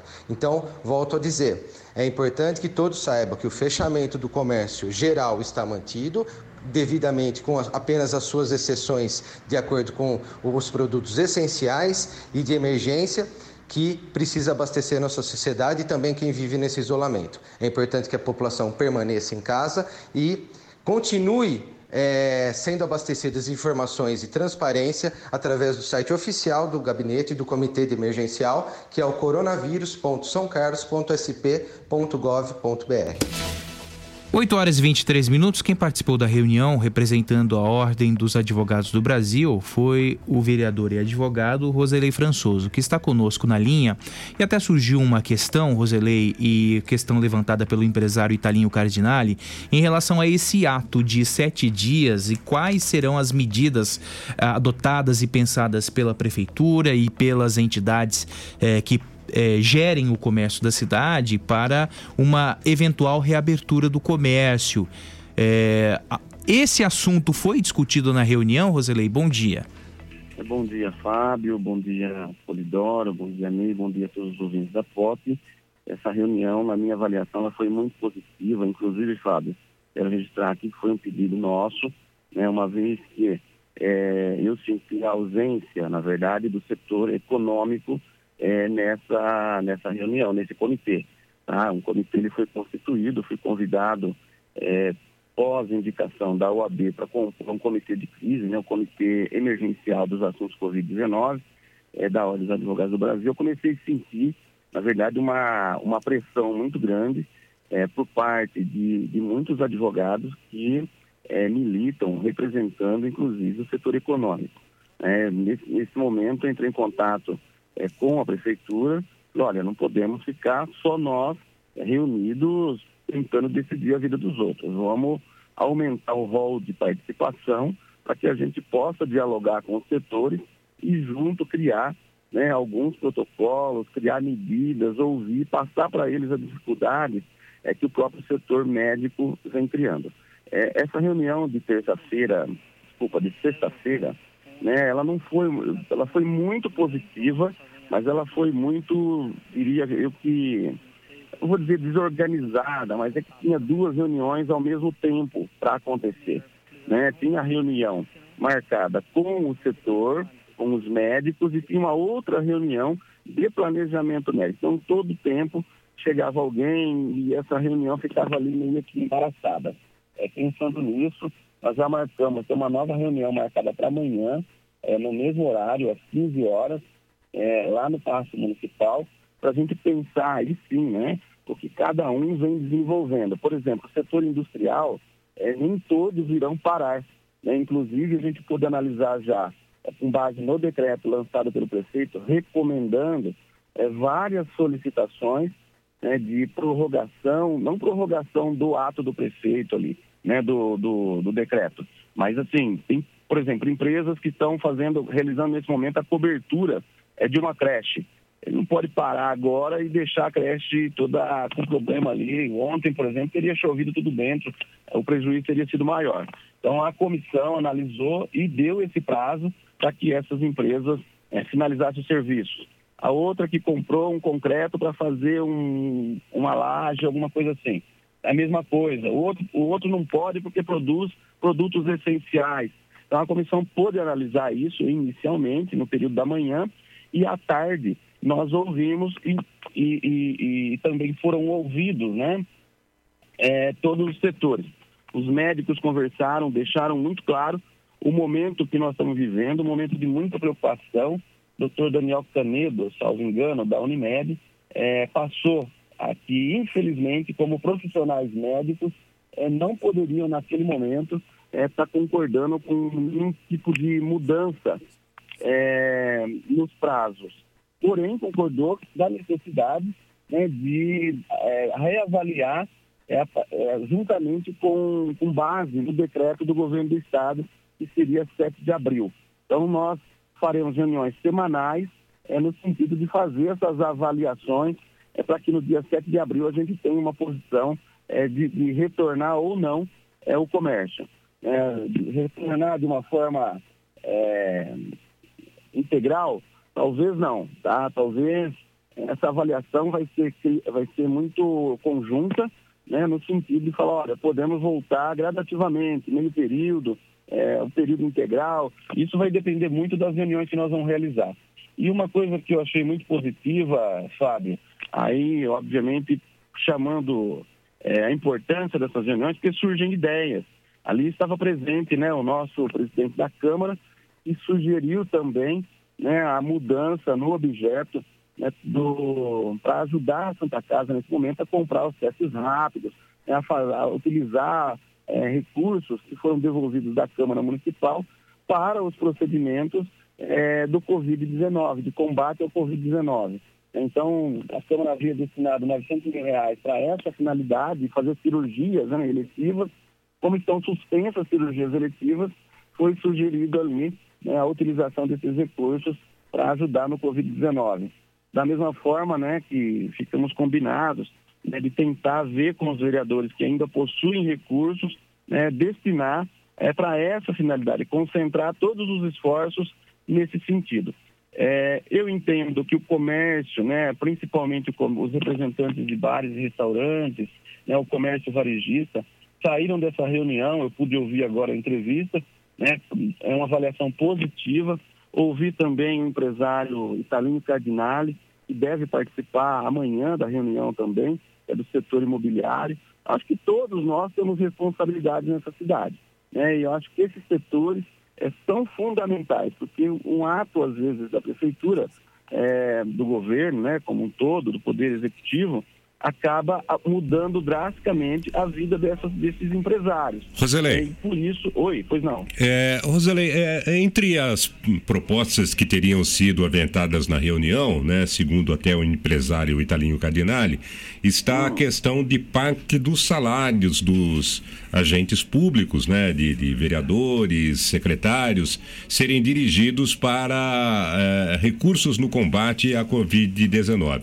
É, você confirma essa informação? É, e, e eu, e eu complemento com uma segunda pergunta, Roseli, porque nós tivemos o buzinaço na sexta-feira de muitos é, profissionais autônomos né, participando, e nós é, entendemos o lado dessas pessoas que muitas vezes é, trabalham para faturar o almoço e a, é, é, trabalham. Vende o almoço para pagar já. Vende o almoço para pagar o jantar. É, é- é- é- infelizmente, é a vida de todo brasileiro, né? Trabalha no limite. É, que medidas é, são pensadas para esses profissionais autônomos, Roselei? Primeiro a pergunta do Ney, depois, se, eh, se possível, gostaria que você respondesse essa questão também. Olha, quanto à questão dos agentes públicos aí, em especial os secretários e diretores, eu confesso a você que durante a reunião não houve esse tipo de tratativa, tá? Não, não chegou para a gente lá, não chegamos nesse, nesse, é, nesse conteúdo, vamos dizer assim, tá?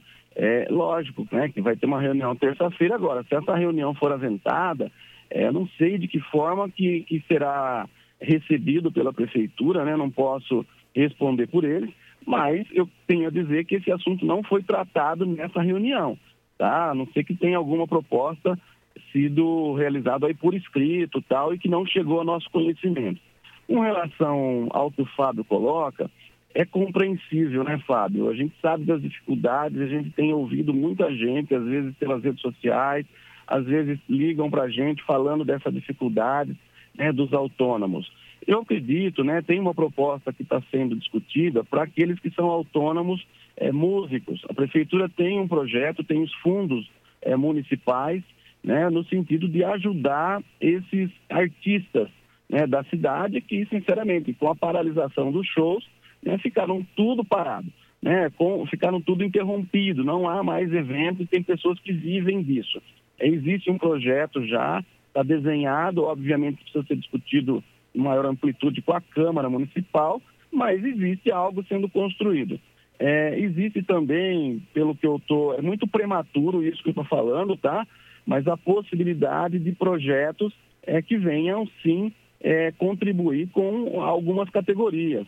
Eu digo algumas que eu não tenho conhecimento de tudo, isso está sendo, a princípio, sendo tratado dentro da prefeitura, não foi ainda revelado. Eu sei desse dos artistas, é porque eu acabei recebendo uma cópia de um anteprojeto, né, de um pré-projeto. É, lógico que de uma primeira, um primeiro olhar assim, a gente fica numa situação assim, como é que a gente resolve isso, né? Eu queria ter ações concretas é, ligadas, destinando recursos à saúde, para a gente poder também não ser mal interpretado. E a gente está cuidando sim dos setores econômicos, mas que a prioridade nesse momento precisa ser a saúde. Os testes rápidos precisam acontecer. É possível que nós tenhamos 530 pessoas até ontem é, em casa, é, sendo todos suspeitos como Covid-19. A gente precisa saber qual é, de fato, o, o conclusivo, qual é o afirmativo. Quantas pessoas estão contaminadas na cidade, até para que a gente possa garantir maior segurança para essas pessoas e para aquelas pessoas que convivem com elas. Né? As pessoas ficam em casa e aí, qual é o tipo de, de- de isolamento que ela está tendo? Quantas pessoas ela está contaminando? Essas pessoas que estão sendo contaminadas estão se movimentando onde? A gente precisa dessas informações. Então, eu sou a favor, obviamente, né, de programas que beneficiem né, os autônomos, aí são muitos, na verdade. Está tendo, na verdade, uma organização por parte do comércio, principalmente nessa questão de entrega rápidas, que são autônomos também, mas não tem ainda uma definição concreta, Fábio. Eu preciso dizer isso porque espero que amanhã, na reunião de terça-feira, a gente tenha eh, mais informações é para esse tipo de benefício para aqueles que são autônomos na cidade de São Carlos. Bom, é, o nosso ouvinte Rodrigo diz bom dia, porque estão escondendo os casos, divulgue para a população, assim iremos tomar consciência, porque a população não está ficando em casa, nos bairros de classe média baixa estão todos nas ruas. É, o Roselei, é, é, é, o Rodrigo até levanta uma questão sobre transparência e você participou dessa reunião, né? É, como é, é a sistemática de divulgação desses números do coronavírus em São Carlos? Tem como você explicar para os ouvintes? Depende também de laboratórios, né, Roselei? É, e o Instituto Adolfo Lutz está demorando muito na análise e divulgação dos resultados. Isso implica também, até conversávamos a respeito fora do ar, né, Ney Santos? Implica é, nas ações a serem adotadas pelos agentes públicos, né? Pode ter uma ajuda agora do Butantan, que vai, deve fazer mil exames por dia, né, para auxiliar. É, essa questão dos testes foi um assunto tratado também na reunião, né? Os médicos é, precisam, a Santa Casa já comprou uma quantidade desses exames, né? Existem pesquisas aqui na Universidade Federal, existe pesquisa sendo desenvolvida pela Embrapa também, é, nesse sentido, porém os testes precisam ser homologados. Se esses testes dar falso positivo ou inconclusivo, eles não podem ser contabilizados. Então, tem um teste, eu não vou me lembrar aqui o nome técnico agora, um nome científico, né? É, existe algumas letras aí, um teste rápido, que é homologado e que é 100% confiável. Esse teste foi comprado já uma quantidade, salvo engano, cerca de 3 mil, para ser utilizado principalmente pelos profissionais médicos que estão aí todo momento convivendo com a doença, né? Com o vírus e podem se contaminar e pode estar contaminando outras pessoas ali, outros colegas. Então, eh, esses testes têm sim essa prioridade, é testar aqueles pacientes internados, mas eu volto a dizer, né? e- Está havendo transparência, Fábio. Os números que estão sendo transmitidos até o momento são os mais confiáveis. Né? Eles são, eles, eles, eles um programa aí pela prefeitura, pela rede privada. Todos os casos, na verdade, que aparecem estão sendo relacionados. Você tem uma ideia, esse número grande que está sendo exposto agora é, são sintomas, na verdade, do coronavírus, sintomas de uma gripe, que é uma tosse, uma dor de garganta, uma febre. Todos essas, todas essas pessoas estão sendo caracterizadas como é, suspeito de coronavírus. Essa pessoa está sendo orientada a ficar em isolamento social na sua residência e está sendo monitorada pelo sistema SUS.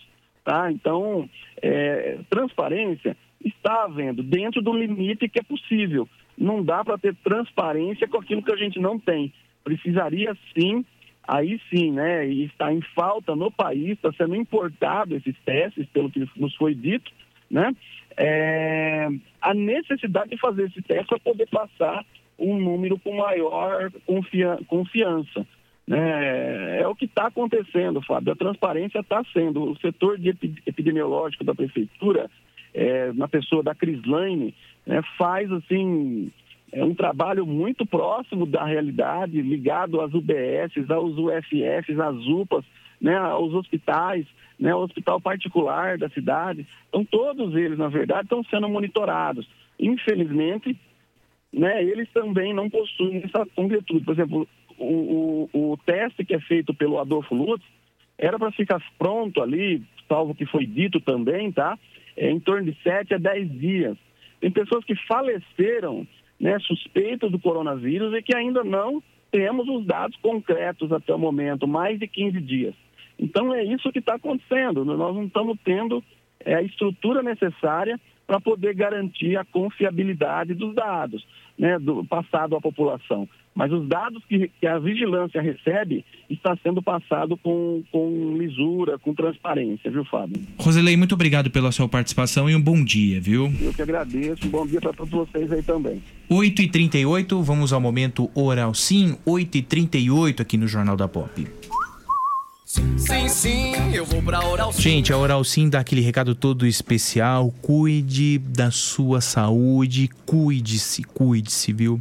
Em qualquer urgência e emergência, você pode entrar em contato com a Oral Sim pelo 21069500, 21069500. Também pode entrar em contato com a Oral Sim pelas redes sociais, tá? Oral Sim São Carlos. Basta é, entrar em contato com a Oral Sim pelas redes sociais. Oral Sim São Carlos. Tá? 8 horas e 39 minutos. Oral Sim é a sua referência em implantes dentários. Eu disse Oral Sim. Agora são 8 horas e 39 minutos. Servidores de diferentes departamentos da Universidade Federal de São Carlos estão utilizando a tecnologia e a ciência para desenvolver e consertar equipamentos de saúde de unidades básicas e serviços de atendimento de urgência que podem ajudar no combate ao coronavírus. A primeira medida tomada foi no departamento de engenharia da universidade.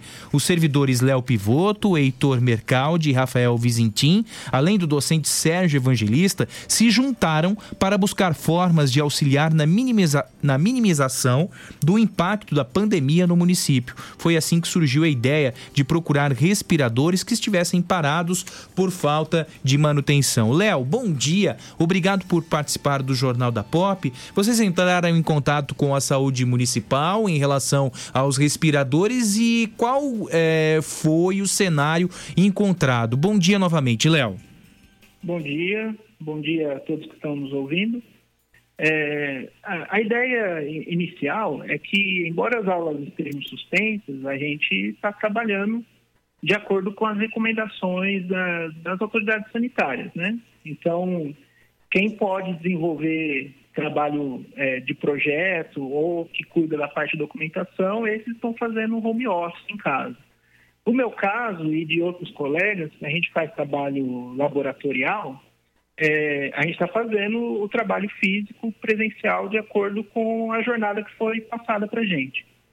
E aí, é, entrando em contato com os membros aí do grupo de prevenção aqui da cidade, a gente pensou na possibilidade de colocar à disposição a estrutura tecnológica e de engenharia para atender algumas necessidades que, que, poderiam surgir, né? A primeira é, organização que entrou em contato com a gente foi o SAMU, e eles disseram que estavam com dois respiradores parados lá é, já há alguns anos por falta de manutenção. E aí a gente avaliou de acordo com a capacidade que a gente tem de trabalhar em cima né, de equipamentos médicos, porque dependendo do problema, só uma, uma, uma pessoa ou uma empresa autorizada pela Anvisa pode fazer a manutenção. Então a gente avalia bem o que é possível fazer e no caso desses dois equipamentos, eram coisas relativamente simples, né? Eram baterias que estavam vencidas, mangueiras que estavam ressecadas com o tempo. Então, a gente está atendendo essa demanda de início, no, no caso dos respiradores. Vocês também é, é, socorreram o hospital universitário, né? Quais foram as ações adotadas no hospital universitário, Léo? Isso. Então, é, é, com relação ao hospital universitário, é uma outra necessidade que existe na, no setor de saúde da cidade. É, a gente tem é, um colega servidor também, Marcos Endo, que ele tem um equipamento particular na casa dele, que é o mesmo que a gente tem disponível na universidade, que é popularmente conhecido como impressora 3D. E uma das necessidades de, do hospital universitário era aquelas máscaras de proteção conhecidas como shield, que tem aquela proteção de plástico, né, polimérica, transparente, e a estrutura que você usa para posicionar na cabeça do profissional. Então, ele colocou ah, o equipamento dele, nós também colocamos os, os equipamentos disponíveis na universidade para produzir essa estrutura e fazer uma doação da, dessas máscaras de proteção inicialmente atendendo a demanda do hospital universitário, que é em torno de 80 equipamentos de proteção. Mas existem aí outras impressoras de outros departamentos da universidade atendendo demandas da Santa Casa e de outras necessidades do município também. É, Léo, bom dia. Ney Santos, como vai? Bom dia, bem e você? Tudo bem. Ô, Léo, é, esses aparelhos eles têm extrema confiabilidade, né? Mesmo esses é, é confeccionados aí com auxílio da impressora 3D, eles têm eficiência e podem fazer o papel é, que os aparelhos normais, entre aspas, fariam, né? Podem. É, existe toda uma preocupação, principalmente com o tipo de material que é usado na fabricação desses equipamentos de proteção e a gente sempre submete é, as nossas ações ao, ao conselho que, que organiza o trabalho de preventivo na cidade. É, como foram várias ações isoladas é, que estão acontecendo na UFSCar e também em outras universidades, em outros departamentos, é, é só do final da semana para cá que esse trabalho está sendo articulado de uma forma mais centralizada. Mas existe todo esse cuidado, tanto na fabricação das máscaras quanto na manutenção dos equipamentos. Agora, é, detalhe pra gente, Léo, é, estas é, máscaras, a impressão 3D de máscaras de, pro, de proteção polimérica, o que significa isso é, para a proteção de, por exemplo, servidores que trabalham na saúde? É, é uma proteção para o rosto, é, para impedir contato com partículas, com gotículas que podem sair da saliva, é, poeira que esteja no ar. Então, a, a, é, a, proteção é grande de plástico transparente, existe um controle do tipo de material para garantir que ele seja capaz de filtrar essas partículas. Então, essa parte que é da frente, ela é comprada pronta e cortada de acordo com o tamanho adequado. O que é fabricado por essas impressoras 3D é a parte da estrutura que vai presa na, na cabeça do profissional. Então, essa máscara é usada principalmente no contato inicial com o paciente. Como ainda não, quando o paciente chega, não sabe se ele realmente está contaminado com o vírus, então é necessário toda essa proteção para resguardar a vida do profissional da saúde. Agora, é, qual a participação, a FAPESP outros entes é, de financiamento das pesquisas, eles auxiliam também é, é, no financiamento desses estudos, do desenvolvimento desses projetos, Léo? Isso. A, as agências de pesquisa, elas estão contribuindo para uma outra ação paralela a essas duas que a gente está conversando, que é a possibilidade de construção de um protótipo de um respirador de baixo custo. Então, é, o que está acontecendo não só no Brasil, mas em vários países, é, são pesquisas de forma acelerada para tentar construir um respirador que consiga ser barato e de fácil uso. Então, essas agências, como a FAPESP e a FINEP, elas abriram linhas emergenciais de financiamento com um processo mais rápido de avaliação de projetos junto com a Anvisa e o Ministério da Saúde. E a gente tem também é, alguns docentes, tanto do Departamento das Engenharias quanto dos cursos da área médica, que estão se empenhando aí para ver se consegue desenvolver aqui em São Carlos um protótipo de respirador. E aí o trabalho de manutenção, é, ele dialoga, faz uma ponte com esse projeto. Porque quando a gente faz a manutenção do equipamento já existente, a gente consegue ter um entendimento melhor é, do seu funcionamento, da, do seu projeto, e aí a gente ganha tempo na aquisição de ideias para um equipamento novo.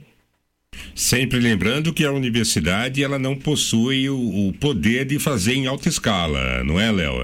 Ela Isso. vai desenvolver a pesquisa, mas depende de um ente aí é, do setor privado para desenvolver isso em grande escala. Isso, exatamente. É, é, os próprios editais de pesquisa já prevêem essa necessidade de articulação numa etapa posterior ao, ao, protótipo, de uma fabricação de larga escala, então de articulação também com a sociedade civil, setores produtivos e até pessoas físicas que possam contribuir. Legal, Léo, muito obrigado pela sua participação, bom dia e parabéns pela iniciativa. Bom dia, agradeço aí. Sempre lembrando que é um trabalho de equipe, então é, parabéns, na verdade, é para todos que estão contribuindo. Legal, Léo, muito obrigado, viu? Obrigado. Mais uma vez, a nossa universidade pública assumindo o protagonismo no caso é, da pandemia de coronavírus, né, Ney Perfeito, né? E aí é que se cobra, né, esse papel de capital da tecnologia, Fábio, né, de auxiliar, né, de fazer essa junção, né, entre o que é o público é, o que é o da cidade, o que é, é está rodando aqui no, no, é, no, no, meio da cidadania, né, no meio do cidadão, e o papel da universidade, né, enquanto pesquisa, é, extensão, é, e ensino, né, que é o tripé que toca a universidade, desenvolvido em todas as suas partes, em todas as suas é, vertentes, né, com investimento e com qualidade, proporciona benefícios para a população. É isso que se espera de uma universidade, é isso que São Carlos, que se espera de São Carlos, a capital da tecnologia. A FAPESP e a FINEP também já colaboraram quando eles compraram as impressoras 3D. Lembra que o Maurício, Fábio Paiva, bom dia. É, bom dia também aqui ao nosso ouvinte Eduardo Lotúmulo, bom dia. É, bom dia também. Outras pessoas aqui, o Rodrigo nos mandou mensagem. A Rosângela Ribeiro, bom dia para você. Tudo de bom. Nenê, bom dia, tudo de bom. Doutor Rodrigo Frontana, bom dia. Cris Produções, bom dia. Nós estamos em contato com o professor Jorge Wishney Santos, 8h49. Ele está fazendo uma campanha, né? Essa campanha é, de prevenção ao coronavírus é, visa alertar a, popula a população para uma via de contaminação que responde pela maioria dos casos chamados de autocontaminação. É, professor Jorge, bom dia. É, que atitude é essa que a população vem tomando é, e que causa um grande número de autocontaminação? Bom dia, Ney. Bom dia, Fabinho. Bom dia, aos ouvintes da POP. Ah, não é bem nenhuma nova forma, não, Ney. Deixa eu explicar direitinho para não, não haver problema. É o seguinte, eu estudei o processo de, de contaminação do vírus e de, por tudo que foi divulgado e tudo que eu pesquisei, o contato, a, a forma pela qual o vírus entra dentro do nosso corpo é pela boca, nariz ou olhos. Essas são as formas mais conhecidas né, e pouco, pouca contaminação se dá por outras, por outras vias.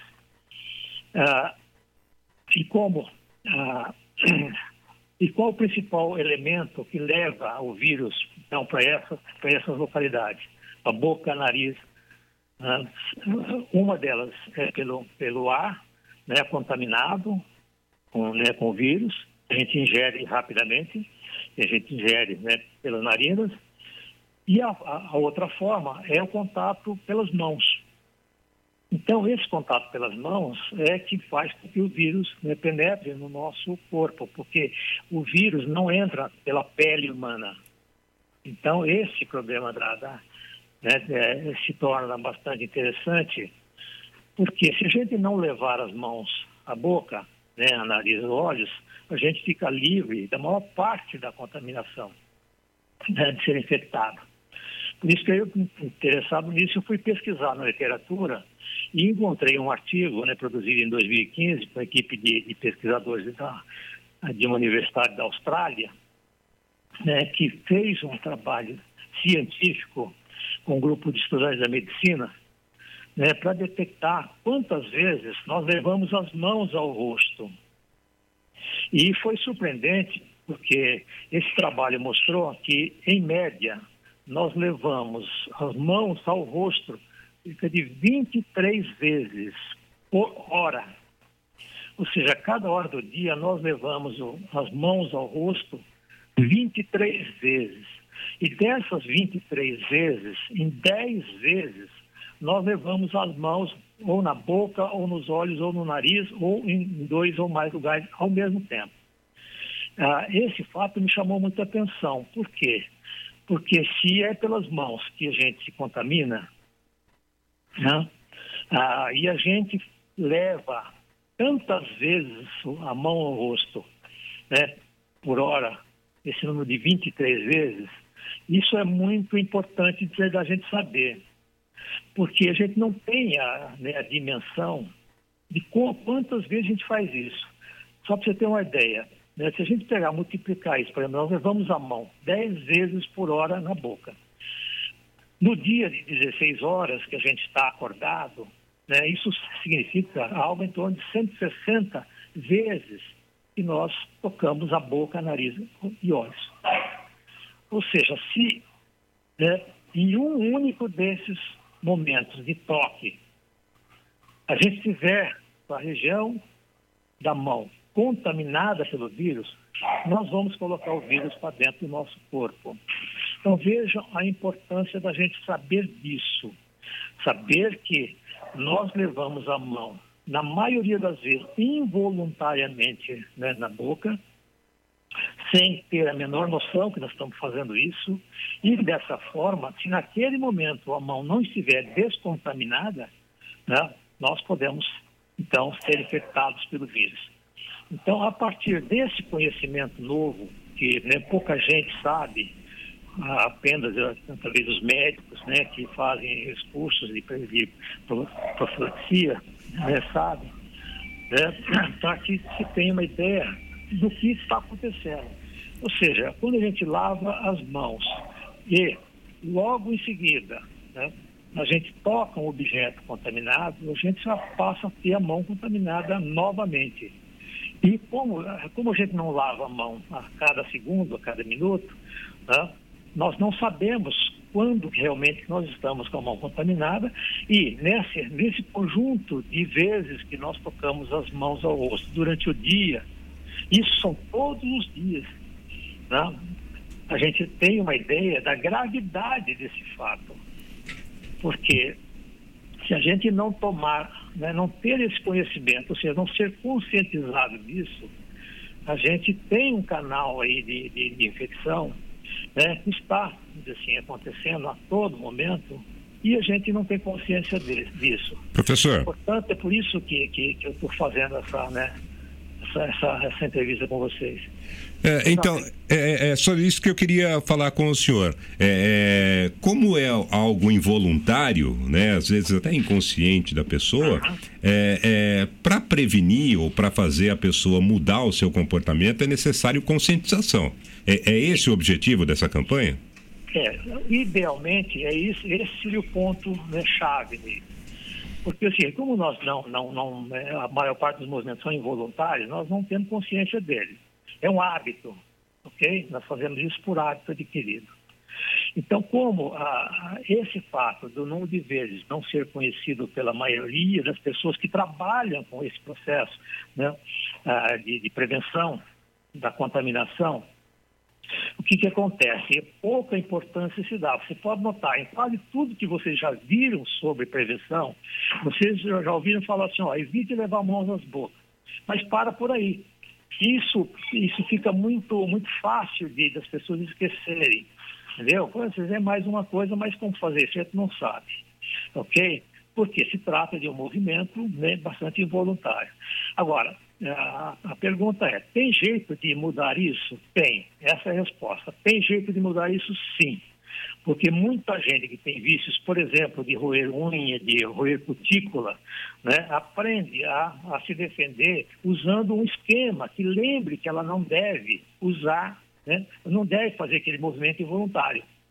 Por exemplo, tem pessoas que, que, que roem unhas ou cutículas que no, no extremo chega a, a, a, botar um cheiro bem ruim, né, não vou falar o nome da substância, bem ruim nas mãos, que quando ela vai levar a mão à boca, o cheiro lembra, né, lembra a ela que ela não deve fazer aquilo. Então, tem meio sim da gente fazer isso. Agora, esse, essa informação que eu estou passando para vocês, em primeira mão, de passagem, é, ela, ela vai poder ajudar a mudar um pouquinho alguns focos da campanha.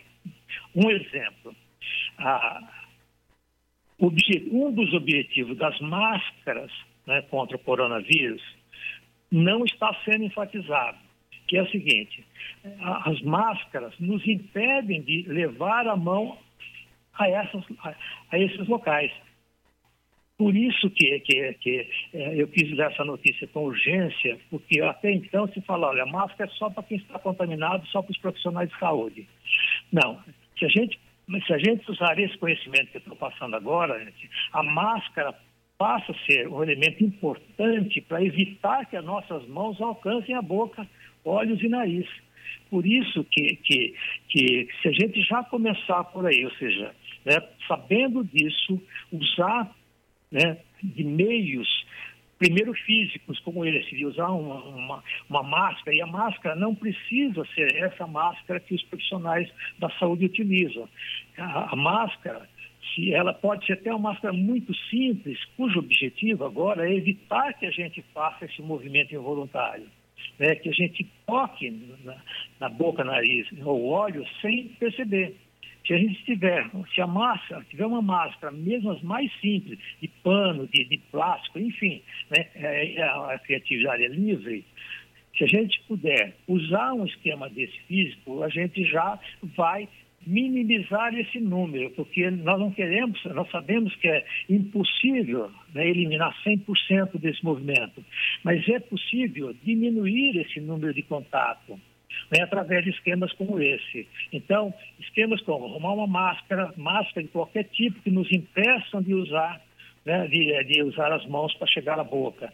Ah, colocar alguma coisa, uma, um cheiro muito forte, por exemplo, no álcool gel, que dura um certo tempo, né, que quando a gente vai levar a mão, a gente sente, sente o cheiro e não, né, então lembre que não é que a gente não deve tocar, lavar as mãos sempre é importante, mas eu acho que a conscientização que a gente não deve levar a mão à boca, por causa que a gente está ingerindo o inimigo através desse, desse mecanismo, eu acho que seria fundamental. E que esse,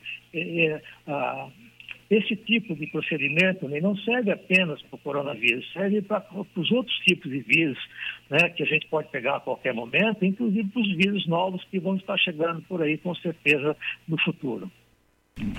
E de que forma chegar a disseminar essas informações uh, para mais pessoas, professor Jorge? Pois é, Fabinho, é isso. Nós estamos começando com vocês, nós já fizemos já um, um pequeno clipe né, que nós estamos é, distribuindo para toda, toda, a população, divulgando via redes, etc. Mas eu gostaria de contar com, né, com vocês, inclusive, para nos ajudar a, a, divulgar essas informações né, para o maior número possível de pessoas. Porque se, se vocês pararem para pensar o quanto que isso é importante nesse processo de, de evitar que, né, assim, que o número de, de contaminados cresça muito e que propicie um, um vamos dizer assim, um, aquele, aquele fôlego para que o sistema de saúde consiga né, atender a demanda, é fundamental. Por isso, quanto mais urgente a gente puder estar comunicando isso para as outras pessoas, né, é fundamental. Ou seja, a gente pode estar economizando vidas né, com esse processo de divulgação em massa e falando principalmente desse ponto, tá? porque, uh, Fabinho, nós sabemos o seguinte, que a gente só se conscientiza de uma coisa se de fato ela é muito importante para a gente. Ok? Então, se a pessoa não sabe quantas vezes a gente leva a mão à boca, né? A pessoa pode não dar bola e ficar, ah, isso é interessante, mas não, não, né? não tem nada a ver comigo, eu não vou fazer isso não. Agora, se ela sabe que nós fazemos isso né, 160 vezes por dia, né, sem perceber, né, isso dá uma dimensão de quantas vezes nós estamos fazendo esse gesto, né, e que se num desses gestos, basta um deles apenas, se a mão estiver contaminada naquele gesto, a gente pode se infeccionar. Por isso é importante a gente divulgar. Nós vamos trabalhar, tentar passar, repassar essa mensagem né, para quanta gente a gente puder. O caso é importante. E, e mais ainda, é, Fabinho, esse conhecimento não está sendo, né, não está sendo repassado, quer dizer, não está sendo divulgado no mundo inteiro. Parece que ninguém se deu conta desse, desse processo desse ponto né, do, do, processo de contaminação, que é de fundamental importância. É isso que, que a gente tem que colocar na cabeça das pessoas para que elas decidam por livre espontânea vontade né, a começar a usar uma máscara, né, ou, ou seja, começar a, a, refletir sobre como ela faz para deixar de usar, né, de, de, de, que as mãos atinjam né, a boca, nariz ou olhos. O óculos, por exemplo, já é um anteparo disso. Quem tem óculos não coloca o dedo no olho diretamente. Ele precisa tirar o óculos para. Se ele saber, se ele saber que se ele fizer isso com a mão contaminada, ele pode estar se contaminando, pode estar se infeccionando, infectando, ele vai tomar cuidado e vai lavar as mãos antes de fazer aquilo. Doutor Jorge, é, muito obrigado pela participação e parabéns pela iniciativa, viu? Ok, eu agradeço a oportunidade de você e gostaria, né, todos os ouvintes que, que nos assistiram, por favor, repassem isso aí. Sem Reflitam, dúvida. Né, entenda e repasse também. É, obrigado, professor Jorge. São números. Obrigado, professor Jorge Wish. São números é, preocupantes, né? Veja, 160 vezes nós levamos a mão à boca por dia. São números preocupantes. E é, a boca, os olhos são os principais é, é, vetores de é, são os principais é, é, caminhos de, de contágio do coronavírus, né? Agora são 9 horas e 3 minutos. Antes de encerrar o jornal, eu convidei o Luiz Bodega, ele é presidente do nosso Cantinho Fraterno. Na sexta-feira, nós falamos das dificuldades que o Helena Dornfeld é, enfrenta na arrecadação de alimentos e de produtos para a manutenção dos nossos idosos. A situação também é vivenciada, vivida pelo nosso cantinho fraterno, que faz um apelo à população para doações. É isso mesmo, Luiz? Bom dia, obrigado por atender ao jornalismo da Pop. Bom dia, bom dia a todos. Bom dia, Ney, meu amigo, e a todos os ouvintes da Pop. É, é isso mesmo. A gente, com essa, com essas resoluções, né, da, da Organização Mundial da Saúde, por conta da, da higienização da mão. Ah, nós também tivemos recomendação do nosso Conselho Nacional do Brasil por conta do, de impedir as visitas aos, aos moradores, já que a nossa população é a população mais vulnerável que tem, né? Os nossos idosos ali são, na sua maioria, acima de 70 anos. E, e, com isso, as arrecadações, a gente tem o sistema de telemarketing e o bazar que nos ajuda muito que ajuda a custear. A gente recebe um auxílio do governo municipal, às vezes alguma emenda uh, parlamentar, mas isso são, são coisas esporádicas. O governo municipal nos ajuda mensalmente. Só que o nosso bazar fechado e o telemarketing despencou por conta do, do, do possível contágio entre os, os nossos motoboys e, e a população, né, por conta de todos os critérios aí de, de prevenção e isolamento, as nossas contas começaram a ficar apertadas. Então a gente está tá iniciando essa campanha assim, já tem muitas pessoas nos ajudando, ah, que é a questão de alimento, a higiene pessoal, pastor barba, sabonete, sabão, amaciante, coisas de limpeza também, né? Amaciante, água sanitária, detergente. E os alimentos é o que, que muito pesa também para a gente, porque são muitas pessoas, né? Eles têm alimentação variadas, específicas, ah, durante o dia todo, café da manhã, de jejum, café da manhã, almoço, café da tarde, jantar, café da noite, essas coisas, tudo para manter a, com que eles tenham uma boa alimentação e fiquem saudáveis também, né? Ô, Luiz, bom dia, tudo bem? Bom dia. É, é, esses alimentos, eles podem ser entregues direto aí no, no, no, cantinho fraterno? Há recomendação de que se leve a algum outro lugar? É, e eu queria também que você comentasse com relação a alimentos perecíveis. Há possibilidade aí de é, armazenar isso com rapidez em local seguro? É, como é que ficam essas questões, Luiz? Sim, nós temos lá a câmara, então as pessoas podem, podem entregar os alimentos, os perecíveis e os não perecíveis, lá na portaria.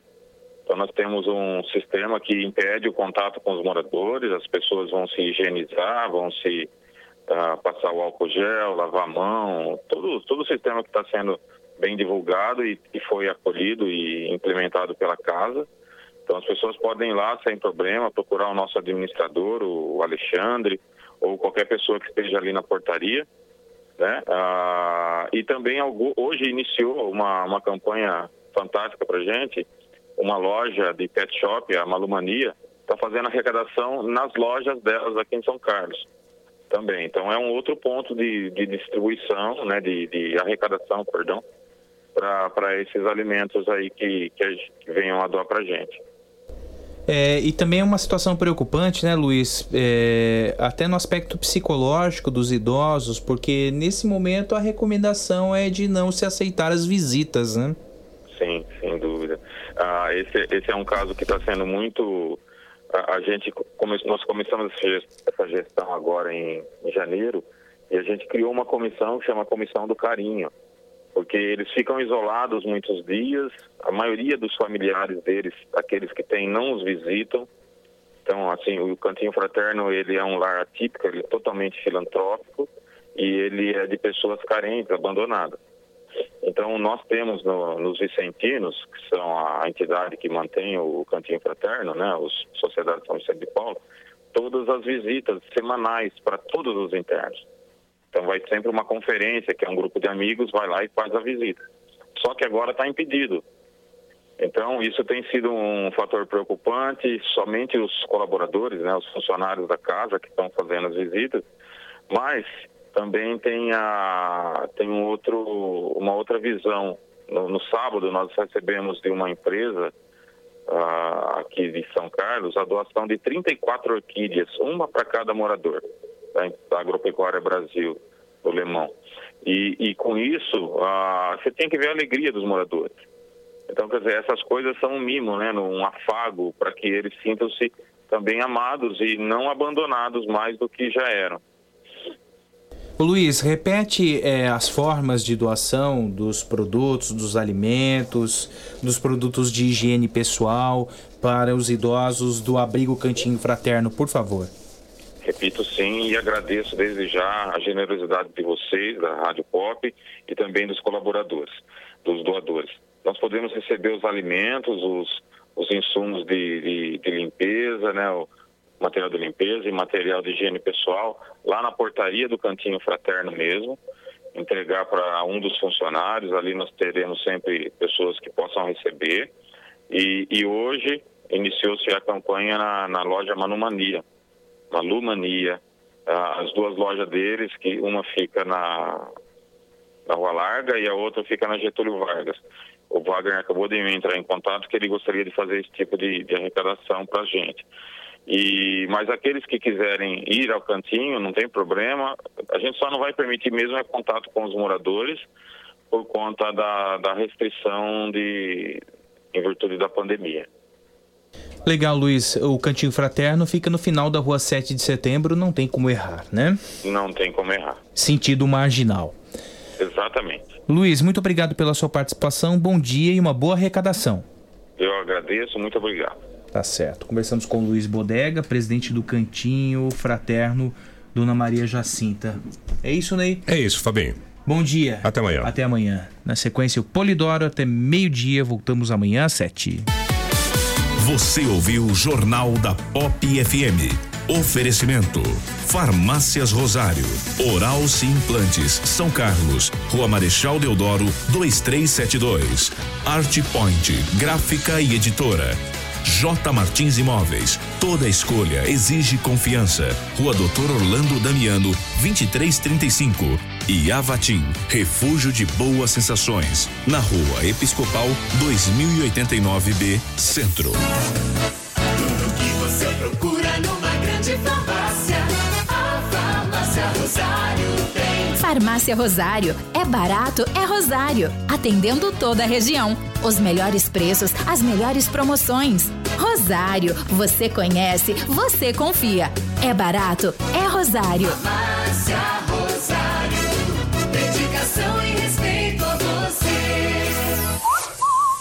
Sim, sim, eu vou pra Oral Sim. Pra, pra minha vida melhorar. Ri, ri, quero voltar a sorrir. Ha, ha, sorrir e gargalhar. Eu vou abrir a porta pra felicidade. Curtir a família, amigos, sorrir à vontade. Oral Sim, a rede de implantes dentários número 1 um do Brasil. Nosso carinho constrói sorrisos. Em São Carlos, Rua Marechal Deodoro, 2372. Agende sua avaliação. Ligue 2106 9500. Uma folha de papel pode receber diferentes impressos. E com o nosso cuidado, sua impressão pode criar vida. Alta qualidade, aliada aos melhores e mais sofisticados métodos de acabamento, fazem sua impressão sair do papel. Sensibilidade no atendimento, qualidade artística nos processos de produção, velocidade na entrega e os melhores preços. Art Point, impressão que faz diferença. Agora também na nova unidade no Shopping Lupo, em Araraquara. Está procurando o imóvel dos seus sonhos, pronto para morar com ótima localização e não sabe por onde começar? A J Martins Imóveis está disposta a te ajudar. Há mais de 20 anos no mercado imobiliário, fazendo negócios com transparência e segurança. J Martins Imóveis. Toda escolha exige confiança. Acesse jmartinssaocarlos.com.br. Fone 3372-0281.